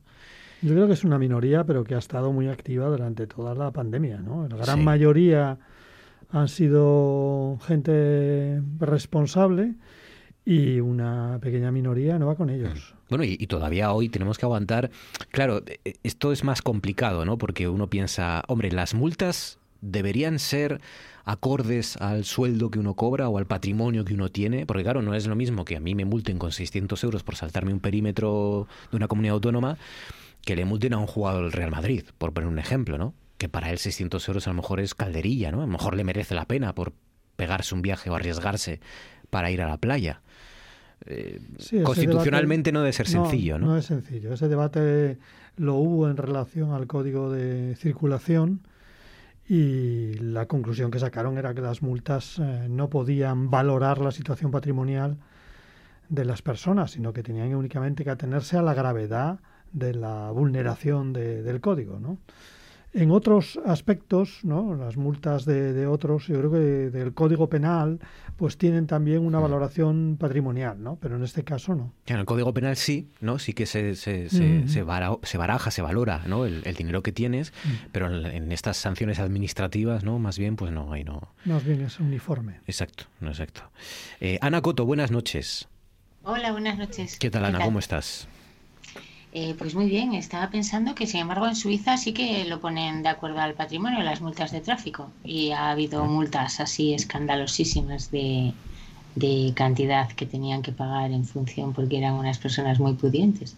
O sea que sí que se hace en Suiza. Claro, claro, claro. En Suiza sí, pagas más por, por las multas, no es lo mismo que multen a alguien mileurista, ¿no? Que, que multen a alguien con patrimonio. Pues, Sí, sí. pues sí, es un debate interesante. Un debate Pues el informe, el informe, yo recuerdo algo del informe de los letrados y era negativo. Porque Negativo. alguien, alguien lo planteó en, en relación a, a grandes vulneraciones de- del código y me parece que el informe era negativo. Creo Mm. recordar, ¿eh? no, no lo tengo en la cabeza. Claro, no se debe a lo mejor eh, discriminar en función de tu religión, Mm. tu sexo y, y tu patrimonio. patrimonio. Claro, Ujú. Claro. al final. Sí, sí, puede ser complicado, sí. Francisco Javier Fernández, buenas noches. Hola, buenas noches. ¿Qué tal, Francisco? ¿Cómo estás? Eh, bien, aquí empezando este trimestre que se avecina tan interesante y tan al borde del infarto para todo el mundo. El trimestre. Este puede Este ser. trimestre. el tri- lo que pasa es que esto también lo dijimos en enero, también iba a ser el trimestre, iban a ser meses decisivos y todo esto, pero hombre, yo creo que ahora sí, ¿no? En esto llegó AstraZeneca. Sí, sí, es verdad. Pero ahora, ahora sí. Pero claro, ahora parece que va. Ahora parece que va. Ahora parece que las semanas que nos esperan y los meses que nos esperan por delante son, son trascendentales para la vacunación, para la salida. Luego hablaremos también de la, de la caída del estado de alarma y lo que eso puede significar y, y sobre todo, Francisco, porque es que estamos agotados ya. ¿eh? Sí, la verdad es que yo lo comentaba con algunas personas estos días, eh, que estamos todos muy cansados y recordaba eh, una anécdota cuando todo el 15M y los eh, eh, indignados y todas estas cuestiones, había una huelga, no recuerdo de qué empresa, entonces eh, fue una periodista a hacerles una entrevista y les preguntaba, ¿y ustedes también están indignados? Y decían, no, nosotros estamos hasta los... Y dice una palabra que equivale Sí, sí. a gonada masculina. Eh, y yo creo que, que es también lo que nos pasa, que estamos ya muy, muy, muy, muy cansados de, de todo esto, ¿no? Y que, eh, bueno, pues eh, las perspectivas yo creo que empiezan a ser un poco más eh, optimistas, eh, pero bueno, a ver si se acaba ya de una vez. Estamos cansados de estar cansados ya, ¿no? De alguna manera, sí. Es que yo creo que sí, además porque ahora yo, bueno, no, no sé qué, opina- qué opináis, pero eh, es que ya lo vemos cerca, entonces eso hace que estemos más, can- más cansados porque nos, nos puede la impaciencia, porque nos damos cuenta de la cantidad de tiempo que llevamos así y viéndolo tan cerca con las vacunaciones, pues se nos hace mucho más largo, yo creo. Eso pasaba en el servicio militar, cuando llegaban los últimos meses era la desesperación, los días se alargaban y ya parecía que no acababa aquello nunca, ¿no? Llevabas ya 14 o 15 meses, pero vamos, el último era terrible. Sí, sí. Pues en esa situación estamos, es verdad. Es, es curioso, ¿no? Cuanto más cerca vemos el final, más, más lento pasa el tiempo, parece. Bueno, venga, contadme cosas que os han llamado la atención. Gaspar, empezamos por ti. ¿Qué sugieres, qué propones? ¿Cuál es tu tema? Hombre, yo y pensaba hablar de otra cosa, pero acabo de ver la aparición de, la vacuna rusa en, en este espectro vacunal en España y me he quedado realmente estupefacto, ¿no? Porque no esperaba, la verdad, que, que apareciera, sobre todo en estos momentos en que no hay problema del pack vacunal. El pack vacunal va a triplicar prácticamente, en principio, la población europea, ¿no? Eh, el problema mm, fundamentalmente será eh, en otros continentes donde la vacuna llegará en el 2022 aproximadamente, con suerte, ¿no? Y sin embargo, mm, bueno, cuando todos ya estábamos en la idea de este paso final, pues aparece la vacuna rusa en boca de, de la presidenta de la Comunidad de Madrid. ¿no? Yo no sé si lo ha calculado bien en clave de precampaña electoral, pero creo que no.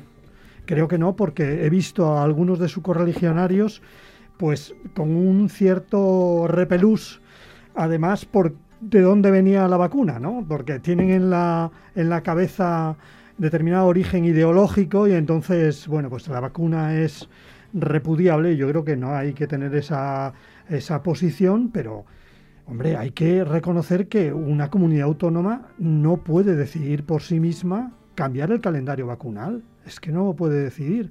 Porque hay tres pasos que son prácticamente inequívocos después de la aprobación por parte de la Unión Europea de la negociación conjunta.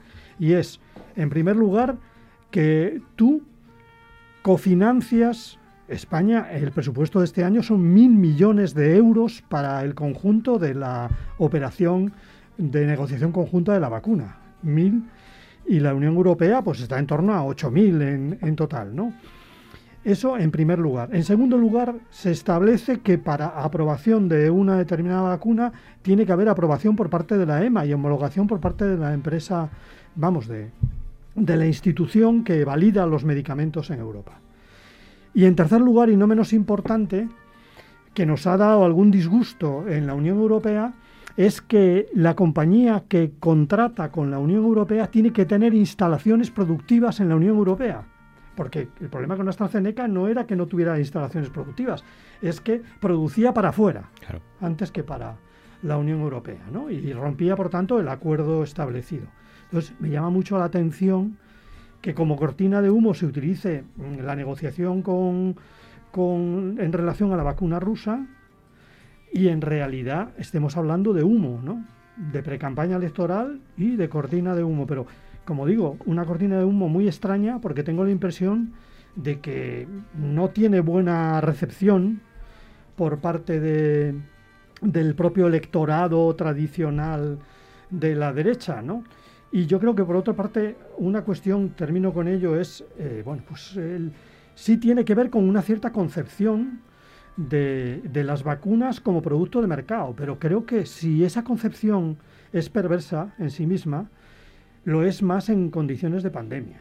Esto no es un bien de mercado, esto es un bien común, un bien esencial de la humanidad. Por lo tanto, digamos que, mm, en mi opinión, rompe con todos los planteamientos que serían bueno, pues aceptables en una precampaña electoral y, en mi opinión, está planteando un escenario muy extraño, muy extraño de esta campaña madrileña. Es una información del diario ABC que hoy adelanta que representantes del gobierno regional de, de, de, Madrid, presidido por Isabel Díaz Ayuso, se reunieron hasta tres veces con representantes de la producción y de la vacunación de Sputnik, eh, de la Sputnik rusa, de la vacuna rusa, de la Sputnik 5. No, y ella dice que si tiene la oportunidad que ella va a producir, pero es que... Claro, estamos hablando de que... Mm, solamente se puede hacer por razones de emergencia y tiene que aprobarlo el, el gobierno de un Estado miembro, es lo que ha hecho Hungría, ¿no? Pero después de que han echado a Urban del propio, a Orban del propio Partido Popular Europeo, no, estamos hablando además efectivamente de que ya no gusta en la Unión Europea que se adelanten algunos y se salgan de, de, de, la, de, la, estrategia conjunta de la Unión Europea algunos países como para que lo hagan una Creo que la autónoma. Comisión Europea estaba preparando una nota o algo así, vamos, que le iban a dar una respuesta. ¿no? Sí, sí, es, es llamativo. Eh, Iba a comentar yo que esto del calendario vacunal, eh, además Gaspar lo sabe muy bien, eh, de cada comunidad autónoma ya viene de lejos, pasaba con, y sigue pasando con las vacunaciones del, del calendario infantil, que siempre fue una reivindicación de los pediatras que hubiese un calendario único. Esto se debatió mucho, incluso en el Congreso de los Diputados, porque al final sí que lo iba a haber, pero eh, por distintas razones vuelve a ser un calendario casi en cada una de las 17 comunidades autónomas. Entonces lo que nos hacía falta es que empezásemos también ahora con, con la vacuna del coronavirus con 17 calendarios o 17 eh, estrategias vacunales distintas. Claro, es que, Pero no sí. eh, que se puedan hacer realmente. Eh, quiero decir que entiendo las, las declaraciones y, y, yo, yo opino realmente como Gaspar que era con intención escandalosa de salir en los medios en una situación de campaña electoral, pero no, no creo que tenga la posibilidad de hacerlo una comunidad autónoma, así de sencillo. Puede tener con- conversaciones, las que quiera, pero no creo que pueda decidir por sí sola mm, dar ese paso. ¿eh? Sputnik o comunismo, ya, eh, libertad o comunismo, ya nos volvemos locos, ya no sabemos qué, qué hay que elegir, ¿no? Sí, pues es que eso es un lío, porque estás con libertad y comunismo, Claro. y luego estás con que la vacuna rusa y tal. ¿En qué quedamos ya, no? Hoy, yo cuando oía al portavoz de Vox me llamaba mucho la atención. Decía, bueno, si es bueno, ¿por qué no terminó la negociación? Y si es malo, ¿por qué lo dice públicamente? Yo no entiendo nada, ¿no? Sí, es, es raro. Oye, hay cierto, no sé si veis cierto nacionalismo madrileño, que, que es algo que, mm, bueno, los que hemos vivido en Madrid, eh, Sí, eh, sí. precisamente no hemos detectado nunca, ya no, ya no nacionalismo, ni siquiera un cierto regionalismo, porque en Madrid la gente es de, de- de muchos sitios menos de, menos de Madrid, en muchos casos. Alguien decía que, que en España solamente hay un patriotismo reactivo. Creo que, no, sé- no sé quién era, un patriotismo reactivo, que no existía un patriotismo ex novo, ¿no? sino que reaccionaba ante eh, las ofensivas de los nacionalismos periféricos o... Bueno, lo que ha ocurrido en Cataluña. Bueno, pues lo mismo creo que ocurre en Madrid. No existe un madrileñismo o nacionalismo madrileño, pero sí está habiendo una cohesión de determinados sectores madrileños ante la crítica a la Comunidad de Madrid, a la crítica fiscal, ¿no? Y la crítica ahora de la gestión de las vacunas, ¿no? Y ella está intentando aprovechar esta bueno, fórmula de nacionalismo para bueno, pues, ganar las próximas elecciones, que parece que no lo tiene difícil. ¿no? Ana, tu turno, ¿qué sugieres? ¿Qué propones? ¿Cuál es tu asunto? Sí, eh, a mí me gustaría referirme sencillamente como punto de partida para centrar mi tema al, al incidente, al lamentable incidente del pasado miércoles 17 en el Congreso de los Diputados, cuando un diputado del PP invitó a ir al médico a Íñigo Rejón después de que éste defendiese la necesidad de apoyo ante el aumento creciente de problemas mentales a raíz de la, de la pandemia. Eh, es, eh, fue un, un incidente que yo creo que toda la opinión pública se hizo eco porque realmente estábamos, estamos todos de acuerdo en que fue un hecho lamentable. Incluso el propio eh, diputado pidió después disculpas en, en su cuenta de Twitter. Pero el hecho de que se hubiese producido en el Congreso de los Diputados creo que nos puede dar un punto de reflexión, al menos a mí me lo dio, porque es una prueba de, la estigmatización incluso de la mm, ridiculización que se hace de las enfermedades mentales en, en absolutamente en todos los ámbitos de la sociedad. No con esto quiero decir que el Congreso de los Diputados sea eh, un sitio donde prevalece la educación por encima de todo, sino que yo creo que no hay un sitio en el que eh, el ámbito debe de proteger la sociedad mayor que el Congreso de los Diputados. Y si ya ahí eh, se llevan a cabo estas estigmatizaciones es lo que me hizo pensar que, que la estigmatización de las enfermedades mentales se ha mantenido durante años y años y, y siempre pensamos en que la estigmatización se puede retirar con la educación y con la formación y yo creo que una de las yo creo que una de, la- de las principales razones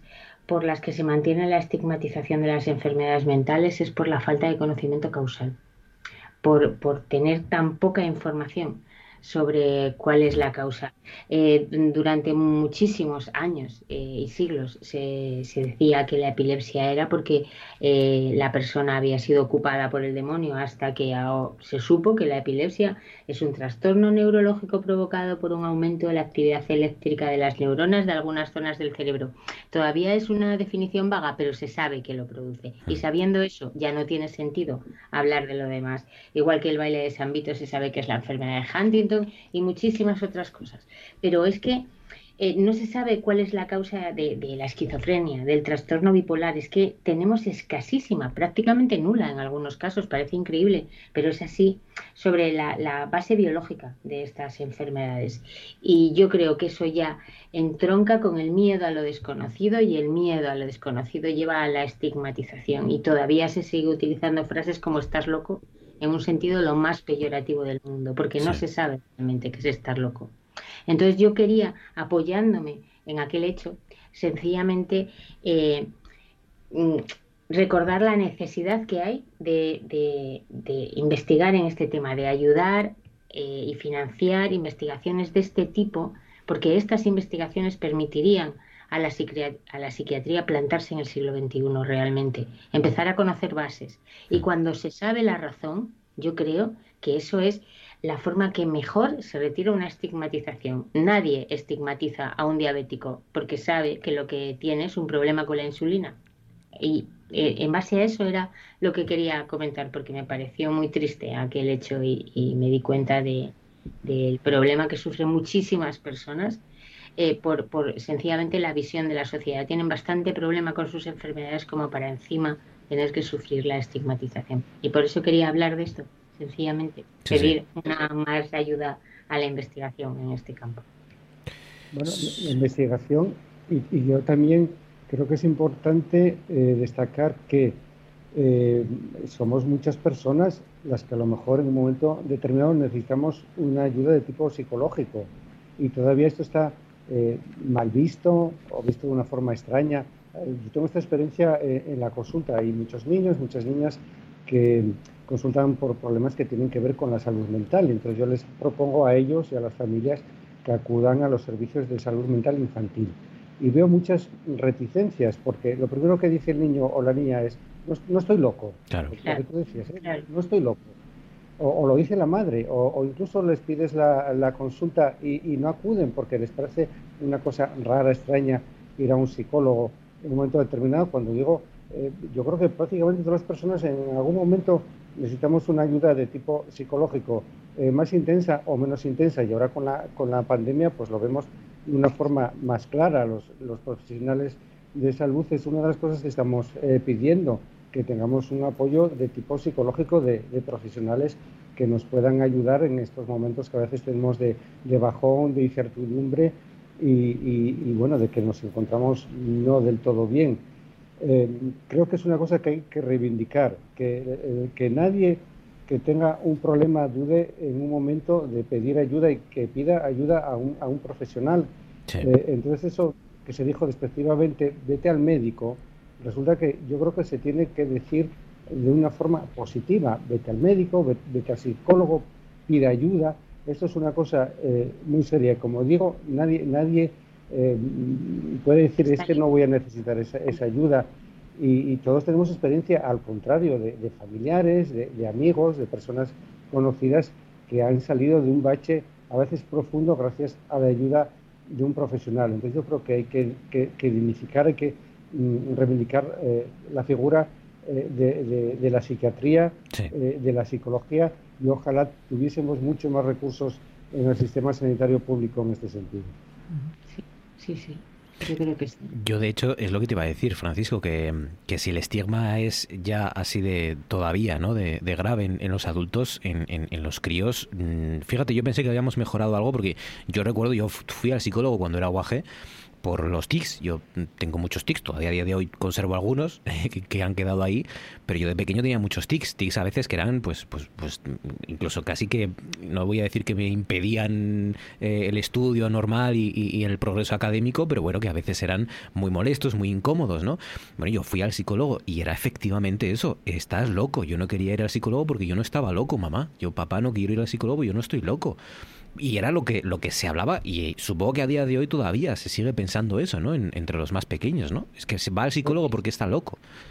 Pues todavía o, o se oculta, se oculta a- incluso a, a- a la escuela, al colegio, de que este niño, pues es que faltó ir a clase porque tenía una, una cita en psicología, pues no se dice en el colegio por si van a pensar que, Claro. que el niño está, eso que está loco o que le pasa alguna cosa rara. Entonces, eh, fíjate, estamos en el año 2021 y seguimos con pensamientos a veces Sí. del siglo eh, Sí, porque pasado. además, si los, si los críos lo dicen, es porque en casa escuchan expresiones como la de vete al médico, ¿no? En, en tono despectivo cuando Claro. alguien... o- no, no porque los niños sean eh, tengan eh, alguna algo en contra de la psicología o de la, o de la salud mental, sino porque lo escuchan en casa al final.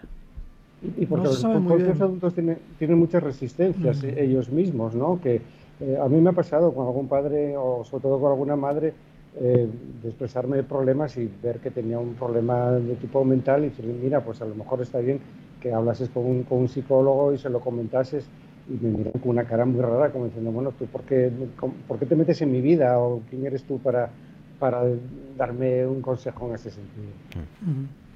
No, que no sabe muy bien por qué el exabrupto de ese diputado, porque la argumentación de Rejón era, bueno, pues digamos que la medicamentalización de la salud mental y la necesidad de que hubiera también mm, medidas psicoterapéuticas y, la incorporación de los psicólogos a los equipos de salud mental, etcétera, ¿no? Este exabrupto de vete al médico yo no sé cómo interpretarlo, por una parte sí, es parte del estigma, seguramente es parte de, del estigma sobre la enfermedad mental, pero mm, no, no puedo ir más allá. No sé si él había escuchado el conjunto de la intervención o cuál es la razón por la que ese diputado tuvo esa reacción. Seguramente casi instintiva, y con lo cual demuestra aún más la sinceridad de, de la reacción. Pero yo creo que el problema fundamental a que hacía referencia Íñigo es cierto, ¿no? que se ha acentuado a lo largo de la pandemia, pero hay un problema también eh, detrás, ¿no? que yo creo que es eh, la infradotación de, de, la salud mental en general. ¿no? Es, yo creo que si hay eh, dentro de lo que podemos llamar la atención sanitaria, alguna atención que, que, ha sufrido durante los últimos años y que no se ha desarrollado suficientemente es la atención primaria, la salud mental, en mi opinión, y la salud pública, ¿no? Y bueno, yo creo que poner en evidencia eso es una de las lecciones que tenemos que tomar también de la pandemia, ¿no? Porque llegamos a la pandemia, no la hubiéramos tratado de manera muy diferente, porque otros países que tienen mucho más desarrollo que nosotros en estas materias también han flaqueado y se han visto desbordados, ¿no? Pero yo creo que es importante hacer hincapié en que hay materias ¿no? Como se decía antes, donde hay que investigar, hay que tener mayor dotación y hay que incorporar un, digamos, complejo más amplio de profesionales para que la atención sea mejor. sobre todo porque la, salud mental no llegue, eh, bueno, ya mm, se acaba la pandemia, volvemos a estar todos igual. No, no, la salud mental es algo mucho más eh, serio, mucho más profundo y que va a haber que tratar durante mucho más tiempo, ¿no? Eh, habrá gente, supongo las menos, que, que, sí que a lo mejor tienen problemas de salud mental durante estos meses y luego pues los logran superar, pero la mayoría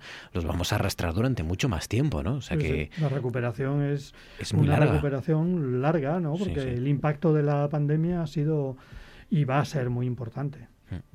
Francisco, tu turno. ¿Qué sugieres? ¿Qué propones? ¿Cuál es tu asunto? Yo una cuestión que en realidad va a ser mañana, que es que se va a presentar el nuevo informe anual de Amnistía Internacional después de dos años de no de no presentarlo. Eh, en el año 19 no se hizo porque se prefirió otro tipo de actuación y el año pasado por, por la pandemia precisamente. Y va a ser, eh, de alguna forma, la puesta de largo de la nueva secretaria general de Amnistía Internacional, que es Agnes Calamar, eh, que mm, probablemente algunas personas la, la, conozcan porque hasta hace poco era la relatora especial de Naciones Unidas sobre ejecuciones extrajudiciales sumarias o arbitrarias y en ese cargo la responsable principal de la investigación que se hizo eh, sobre el asesinato del periodista saudí Jamal Khashoggi, que como se sabe eh, fue asesinado en, la, en el consulado de, Arabia Saudí eh, en Turquía, en, en, Estambul.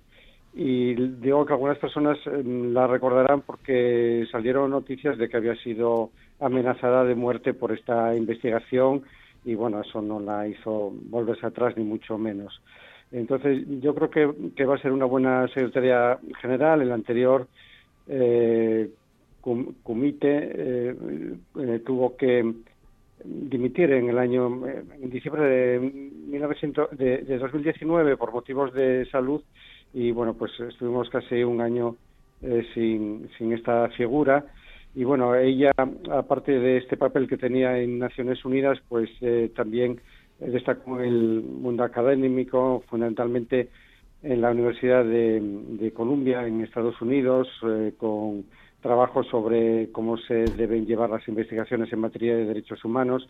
También ha trabajado en otras organizaciones y fundamentalmente en el campo de los derechos de, de las mujeres, de los derechos de los refugiados y, y de las minorías en general.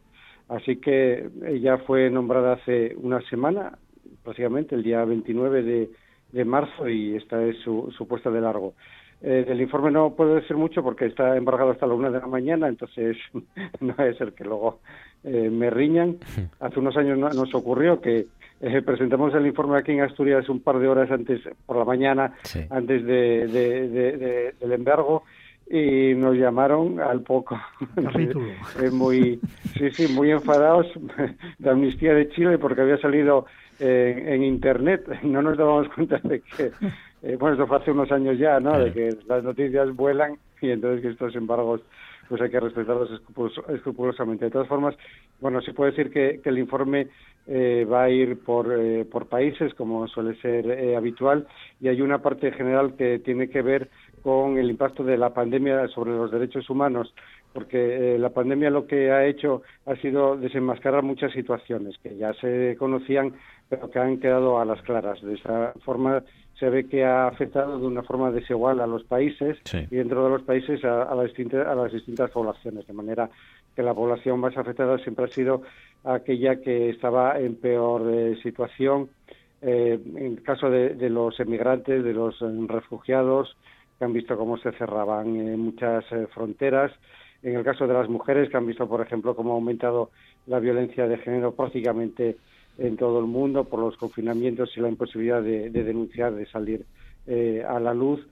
Y también cómo muchos gobiernos han aprovechado, por una parte, para hacer nacionalismo muy mal entendido en el sentido de acap- acaparar vacunas, como ha sido eh, Trump, eh, que ha acaparó muchas vacunas en, en su momento, de forma que, que ahora en Estados Unidos está vacunada prácticamente el 50% de la población, pero a base de desabastecimiento de vacunas en, en otras zonas, inclui- incluida la Unión Europea, y otros, eh, eh, otros países que, por ejemplo, han aprovechado eh, para aumentar la represión sobre disidentes político- políticos, sobre minorías étnicas, pues precisamente aprovechando que el foco estaba en, en otro lugar, ¿no? Entonces, eh, para que pasara desapercibido y, y aumento de, de- de violencia, pues yo ahora estaba recordando las palabras del presidente de Filipinas cuando dijo que había ordenado eh, tirar a, a matar a cualquiera que no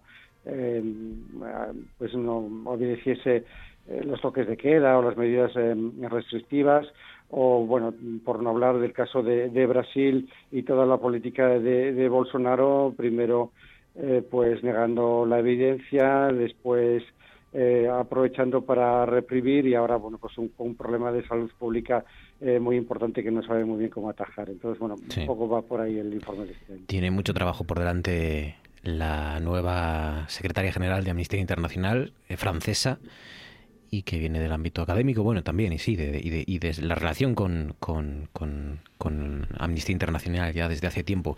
Fijaos, estaba escuchando y, y que la última vez que nos juntamos aquí, además los tres, eh, hablábamos de que no solo va, mm, basta con vacunarnos a los europeos, sino que hay que vacunar también a nuestros vecinos. Em, eh, Haití no ha recibido ni una sola vacuna. Esto me estaba acordando también de aquello de Forges de No te olvides de Haití, cuando lo, del- lo del terremoto y todo aquello. Eh, no ha recibido una sola dosis todavía Haití. Sí, sí.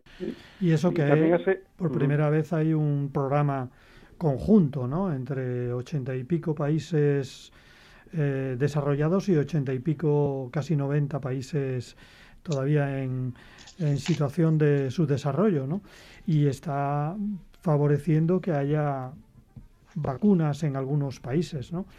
Eh, en países con dificultades. La cuestión es luego también que en esos países con dificultades se distribuya la vacuna no en función de, de la economía o del poder, sino que se distribuya a los sectores más vulnerables, ¿no? Y eso, por lo que yo sé de alguno de, de América Latina, pues no está ocurriendo, no está ocurriendo así.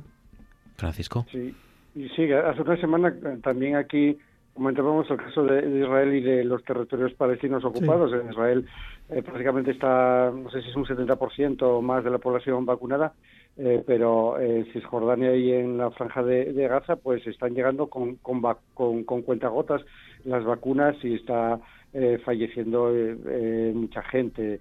Y bueno, se está hablando ahora y eh, proponiendo en firme eh, que se levanten las patentes, aunque sea de una forma ocasional, eh, durante unos meses, eh, para que se puedan fabricar eh, todas las vacunas disponibles y que lleguen a, a todos los países, eh, porque los mecanismos eh, que hay hasta ahora pues se están mostrando insuficientes y, y realmente lo que ya todo el mundo tiene claro es que si no se acaba eh, con el virus en, en todos los países, nos acaba con la, con la pandemia, habrá mutaciones y nos, nos volverá de vuelta, ¿no? Entonces, aunque solo sea por, por egoísmo puro y duro, pues así debería ser. Esto de las patentes eh, eh, es un asunto que no nos da tiempo, pero eh, si puedes resumirlo, Francisco, ¿qué, ¿qué significaría o qué supondría y si puede ser una solución el que esto de que se dice de que liberen las patentes los, los laboratorios, las farmacéuticas? Brevemente, porque Sí, no hay, tenemos hay- mucho. hay una serie de tratados que eh, protegen el derecho de propiedad intelectual, por así decirlo, de los laboratorios en este caso que descubren las distintas eh, vacunas y por lo tanto eh, digamos que tienen el derecho de eh, permitir o no que se fabriquen bajo una serie de, de licencias. Entonces, eh, que esto se levantase de una forma eh, ocasional permitiría que otros laboratorios lo pudiesen hacer sin tener que pasar por todos estos filtros y todas estas eh, cortapisas. Y mm, como digo, pues es algo que no solamente están planteando las ONG, sino que están planteando eh, muchos estados, incluso la, la Organización Mundial de la Salud lo ha planteado.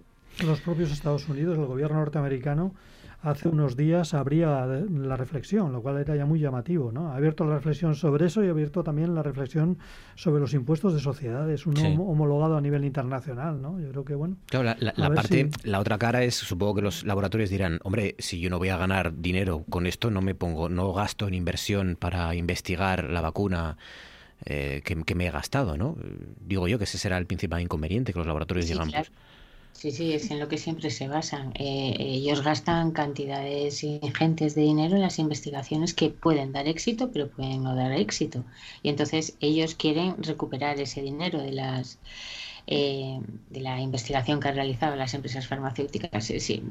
Eh, es, es un tema muy, muy complejo porque Claro. por un lado está eso que es evidente y todos los entendemos, por otro lado está la situación en la que se encuentran muchísimos países, como comentabais, que, que no pueden sencillamente pagarlo, pero tampoco pueden quedarse sentados viendo cómo su población muere. Entonces, es que hay que llegar a, a una situación en la que eh, entendemos que, que haya que pagar, pero también que haya que facilitar la situación para aquellos países que no pueden. Pero el caso de Cisjordania, por ejemplo, que comentaba Francisco antes, eh, es, es que está teniendo unos resultados ya inmediatos. Eh, Israel se está quejando constantemente de cuáles pueden ser las razones por las que ellos están vacunando a un porcentaje altísimo de su población y sin embargo no están teniendo los resultados que se esperaría estadística y probabilísticamente hablando eh, de, de recuperación y de descenso de infecciones. Y una de las causas puede ser que es que allí mismo tienen a muchísimas personas que, que están muriéndose porque no les están haciendo ni caso y no les están vacunando. Si no les vacunan ahí al lado, ellos nunca van a tener los resultados tan exitosos que desean. Es así, es Sí, tienen- a ver si aprenden de lo que es la ocupación, ¿no? Sí. Sí, sí. Bueno, Las cuaren- consecuencias de la ocupación. 46, quedan 14 para llegar a las 11 de la noche, minutos que vamos a dedicarle al tema principal de este consejo, que es el fin del estado de alarma.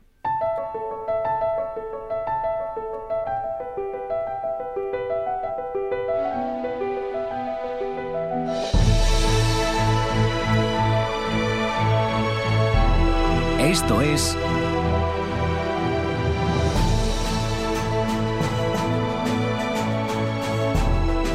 Noche tras noche.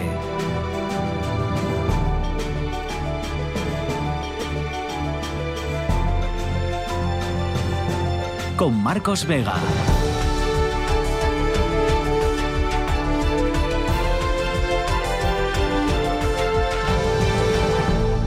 Se lo contaba al principio, dos anuncios eh, de Pedro Sánchez este, este martes. El primero prevé que 33 millones de españoles estén vacunados a finales del mes de agosto. Y el segundo, que es del que vamos a, a hablar y os voy a preguntar, el objetivo de que el 9 de mayo termine el estado de alarma. Estima que eh, esas sean las vacunaciones a esa fecha y que eh, delegue el Consejo Interterritorial la gestión de futuros rebrotes de la pandemia en este fin del estado de alarma. Fin también, por tanto, de los cierres perimetrales, fin, por tanto, del toque de queda en mayo y, el decaimiento del estado de alarma que, como digo, pues al final serán esas decisiones del Consejo Interterritorial de Salud la herramienta central para controlar la, la pandemia o esperemos el fin de la pandemia. Os pregunto, ¿lo veis recomendable? Eh, ¿O es que no hay mayoría para renovar ese estado de alarma y entonces las razones son más políticas que, que, sanitarias o que científicas? ¿Estamos preparados? ¿Es demasiado pronto? ¿Estaremos suficientemente inmunizados cuando llegue ese, ese decaimiento del estado de alarma? ¿Cómo va a afectar eso a Asturias? Gaspar. Bueno, la política no se trata solamente de aplicar la ciencia, ¿no? sino de aplicar la ciencia a una realidad contradictoria. Y yo creo que estamos al final ya del proceso con un incremento de, de los vacunados y por tanto de la inmunidad. Y por otra parte, mm, digamos que hasta ahora no ha sido pacífico el estado de alarma, ha sido siempre contestado, no, no es fruto de un consenso, sino que es fruto de un disenso y de un conflicto. ¿no? Entonces yo creo que eh, realmente no sé si sería bueno que tuviéramos la posibilidad de ampliarlo, pero creo que no hay condiciones, es inevitable. No hay condiciones para prorrogar el estado de alarma y habrá que funcionar con dos leyes que se han podido aplicar durante este tiempo que se pueden aplicar en el futuro. ¿no? Hay una ley de medidas especiales, tres, una ley de salud pública de 2011 y hay una ley de cohesión que permite actuaciones coordinadas en el Consejo Interterritorial. Yo creo que eso nos puede permitir bueno, pues lo, las medidas que estamos tomando ahora, con la excepción de aquellas que tienen más directamente que ver con la con derechos fundamentales, ¿no? Pero yo creo que los las demás se pueden tomar y yo creo que es inevitable, no hay condiciones. Cualquiera que vea, bueno, pues tenemos unas elecciones madrileñas el próximo 4 de mayo. Tenemos una situación muy complicada en Cataluña, probablemente unas elecciones anticipadas también en Andalucía. Bueno, pues yo creo que hay que ser realista cuando estás en el gobierno y lo mejor es enemigo de lo bueno y por tanto tiene que tomar las medidas para adelantar la vacunación lo más posible y medidas parciales para que las comunidades autónomas en torno a las leyes de salud pública puedan contener los próximos, esperemos que no sean olas, que sean brotes o rebrotes de la pandemia. Ana, da un poco de vértigo, ¿no? Colocarse dentro de un mes, poco más, en, en esa tesitura, ¿no?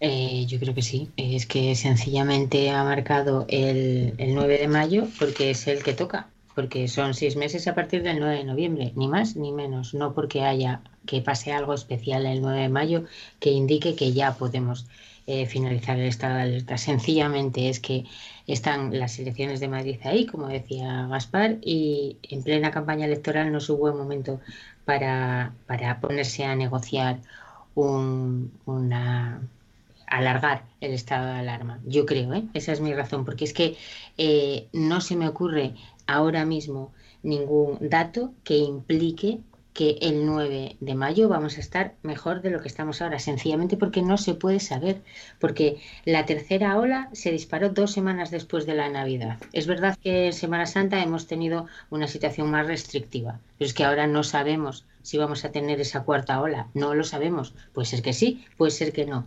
También es verdad que en Europa ahora mismo se están disparando los casos, que en Francia hay 800 por cada 100.000, que es una barbaridad y nosotros estamos muy bien. Pero si nos basamos en, la experiencia, en, las olas anteriores, eh, siempre ha sido secuencial. Ha habido veces que de repente nosotros estábamos muy mal y Europa muy bien, y entonces eso qué quería decir? Que Europa poco a poco iba a ir a peor y fue, y nosotros ahora no sabemos si vamos a seguir lo que está pasando en Europa y vamos a ir aumentando lo, el número de infectados. Es que en esta situación de incertidumbre no se puede decir lo quito el 9 de mayo porque las condiciones son las adecuadas. No, lo quita el 9 de mayo porque se acaban los seis meses. Por lo menos es mi opinión. No hay ningún dato que, que él tenga que nosotros desconozcamos y por lo tanto yo creo que no hay nada que, que lo apoye. Bien, va a pasar y a ver qué va a suceder. A mí lo que más me preocupa es, es otra pregunta, es, ¿y, y si funciona mal? Es decir, si se acaba el estado de alarma y de repente se incrementan las, las infecciones, ¿qué hacemos? ¿Tratamos de hacer un estado de alarma rápidamente? Eso, eso es lo que a mí me crea más duda y preocupación. ¿Qué se haría si? ¿Cuál es, cuál es esa segunda opción, el plan B? Que es lo que El gobierno lo puede declarar mm, 15 días con decisión únicamente del gobierno, sin, sin pasar ni siquiera por el Parlamento. Sin, sin Si que lo apruebe el Congreso de si- los Diputados. Si quiere prorrogarlo, tiene que pasarlo por el Parlamento. Ah, claro, es, es la prórroga lo que es verdad, lo Claro. que tiene que aprobar el, el Parlamento, pero la, la, la, inis- la decisión inicial es del gobierno. eso. Un estado de ¿Y no necesita contar con eh, la mayoría para... Ini- Inicialmente Durante no. 15 días, ¿no? Durante 15 días no. Durante 15 Necesitaría para, para prorrogarlo a partir de los 15 días. Todas Necesitaría, formas, por lo tanto, esos 15 días para llegar a un acuerdo para Sí. Claro, conseguir eso. claro, claro, claro. Francisco. Para presionar al resto de los grupos, porque vamos, lo tiene difícil. Claro, pero Pedro Sánchez hoy dijo como que era el punto final, Sí, sí, lo sí, dijo sí. de una forma muy muy contundente y además dio la fórmula de que a partir del 9 de mayo será el Consejo Interterritorial de Salud quien tome las decisiones y dice, bueno, pues que tiene eh, una mm, cobertura de tipo jurídico eh, por ese decreto que dice que son eh, pues decisiones de obligado cumplimiento por parte de todas las comunidades autónomas. Pero claro, yo la pregunta que me hago es la que nos hacíamos al principio con lo de la vacuna y Madrid y la eh, vacuna eh, rusa, etcétera, etcétera. Eh, eh, eh, me parece que es muy difícil que el 17 comunidades autónomas se pongan de acuerdo y va a haber disensiones y todo esto. Yo no sé muy bien cómo va cómo va a funcionar. Mm, La verdad es que me da un poco un poco de, de miedo porque realmente eh, medidas extraordinarias dentro de un mes seguramente tengan que seguir existiendo porque a nivel estatal está aumentando eh, la incidencia acumulada, estamos en 165 a 14 días, aumenta también eh, el número de, personas eh, fallecidas y por lo tanto no, no vamos a estar mejor porque no da tiempo a vacunar, aunque se vacune eh, a toda prisa. Entonces, eh, ¿cómo se van a tomar esas medidas eh, extraordinarias? ¿qué, papel va- van a, tener también pues los, los tribunales de justicia, los tribunales superiores de las comunidades autónomas? Y bueno, pues a ver cómo funciona todo esto. Yo la verdad es que tengo bastante incertidumbre sobre ello. Las actuaciones coordinadas fueron validadas por la inmensa mayoría de las comunidades autónomas y de los tribunales superiores de justicia. Solamente Madrid se desmarcó y no, no relacionado con, con, digamos, las medidas, sino relacionado con la invocación por parte de la Comunidad de Madrid de un- una legislación que no era de, de cumplimiento, ¿no? Era, era otra la legislación que tenía que haber invocado. Bueno, yo creo que mm, lo que se ha experimentado a lo largo de los últimos meses da para saber al Gobierno central y a las comunidades autónomas lo que pueden hacer en el marco de, de la ley de medidas especiales, lo que pueden ampliar en el marco de la ley de salud pública y las medidas que pueden coordinar en la ley de cohesión. Y yo creo que además se ha consolidado una interpretación por parte de los tribunales superiores de justicia de que eh, las, eh, ya las decisiones de paquetes coordinados no tienen que ser por unanimidad, pueden ser por mayoría. Y yo creo que eso es un hecho novedoso y además muy positivo para el Consejo Interterritorial, porque si eso se extiende al funcionamiento del Consejo Interterritorial, que era algo que se quería hacer hace tiempo, el Consejo Interterritorial empezará a funcionar de otra manera, porque es que hasta ahora veintitantos puntos del orden del día y todo por consenso, eso es inviable. Claro. Es decir, que si se produce la circunstancia que se produjo, por ejemplo, en, en Semana Santa, de que todas las comunidades quieran cerrar el perímetro, pero Madrid no quiera, Madrid va a tener que acatar incluso Ma- fuera del estado de alarma. Madrid tendrá que acatar. Esa es la interpretación que está, digamos, consolidándose. Me imagino, yo no lo entiendo. mm, Por ahora, no sé si el Tribunal Supremo querrá hacer una unificación de doctrina. Yo lo hubiera hecho ya, ¿no? Ante una situación como lo que se ha vivido en este país, bueno, pues el gobierno tiene unas posibilidades que son la ley, las leyes de salud pública y, y la de estado de alarma, pero también los tribunales pueden unificar doctrina. Pues queda un mes.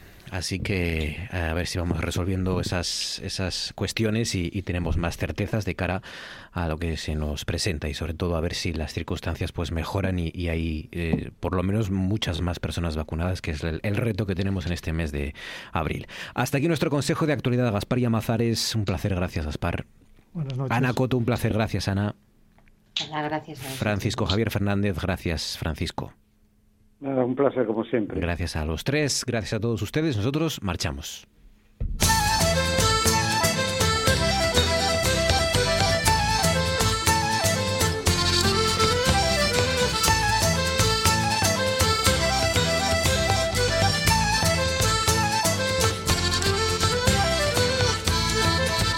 Les leo algunas de las portadas que nos deja este martes, empezando por la web rtpa.es. Dice, descartan la trombosis cerebral en una vacunada con AstraZeneca en Asturias. La mujer se encuentra ingresada desde el domingo en el Hospital Vital Álvarez Huilla de Mieres. Dice el- la Nueva España, misma información, dice, se descarta que la mujer ingresada en Mieres sufriese una trombosis de las que se vinculan a la vacuna de AstraZeneca. Dice también la Nueva España, una un policía local de Oviedo salva a una mujer tras arder su casa. Dice, estaba en medio una bola de fuego. Y añade, fallece un motorista de 39 años en un accidente en Posada de Llanera. El comercio dice en su edición digital, fallece un motorista de Llanera de 39 años al chocar contra un camión. Dice, Salud descarta que la paciente ingresada en Mieres sufriese el tipo de trombosis que relacionan con la vacuna de AstraZeneca. Añade también el comercio lo que estábamos hablando ahora en nuestro consejo. Fin de los cierres perimetrales y del toque de queda en mayo. Y por último, la voz de Asturias dice: Salud descarta que la mujer ingresada en Mieres, que había sido vacunada con AstraZeneca, sufriera una trombosis. Dice inquietud en Asturias ante un posible cambio de tendencia en los hospitales por el coronavirus. Mieres inicia la cuenta atrás para volver a ser cerrado. Gracias por su confianza. Recuerden que la radio continúa, que ahora llega Carlos Novoa con Oído Cocina y luego los compañeros de Sentir Asturias. Nosotros lo haremos mañana a partir de las 9 para cerrar junto a ustedes la jornada. Disfruten de la radio, disfruten de la noche y hasta mañana.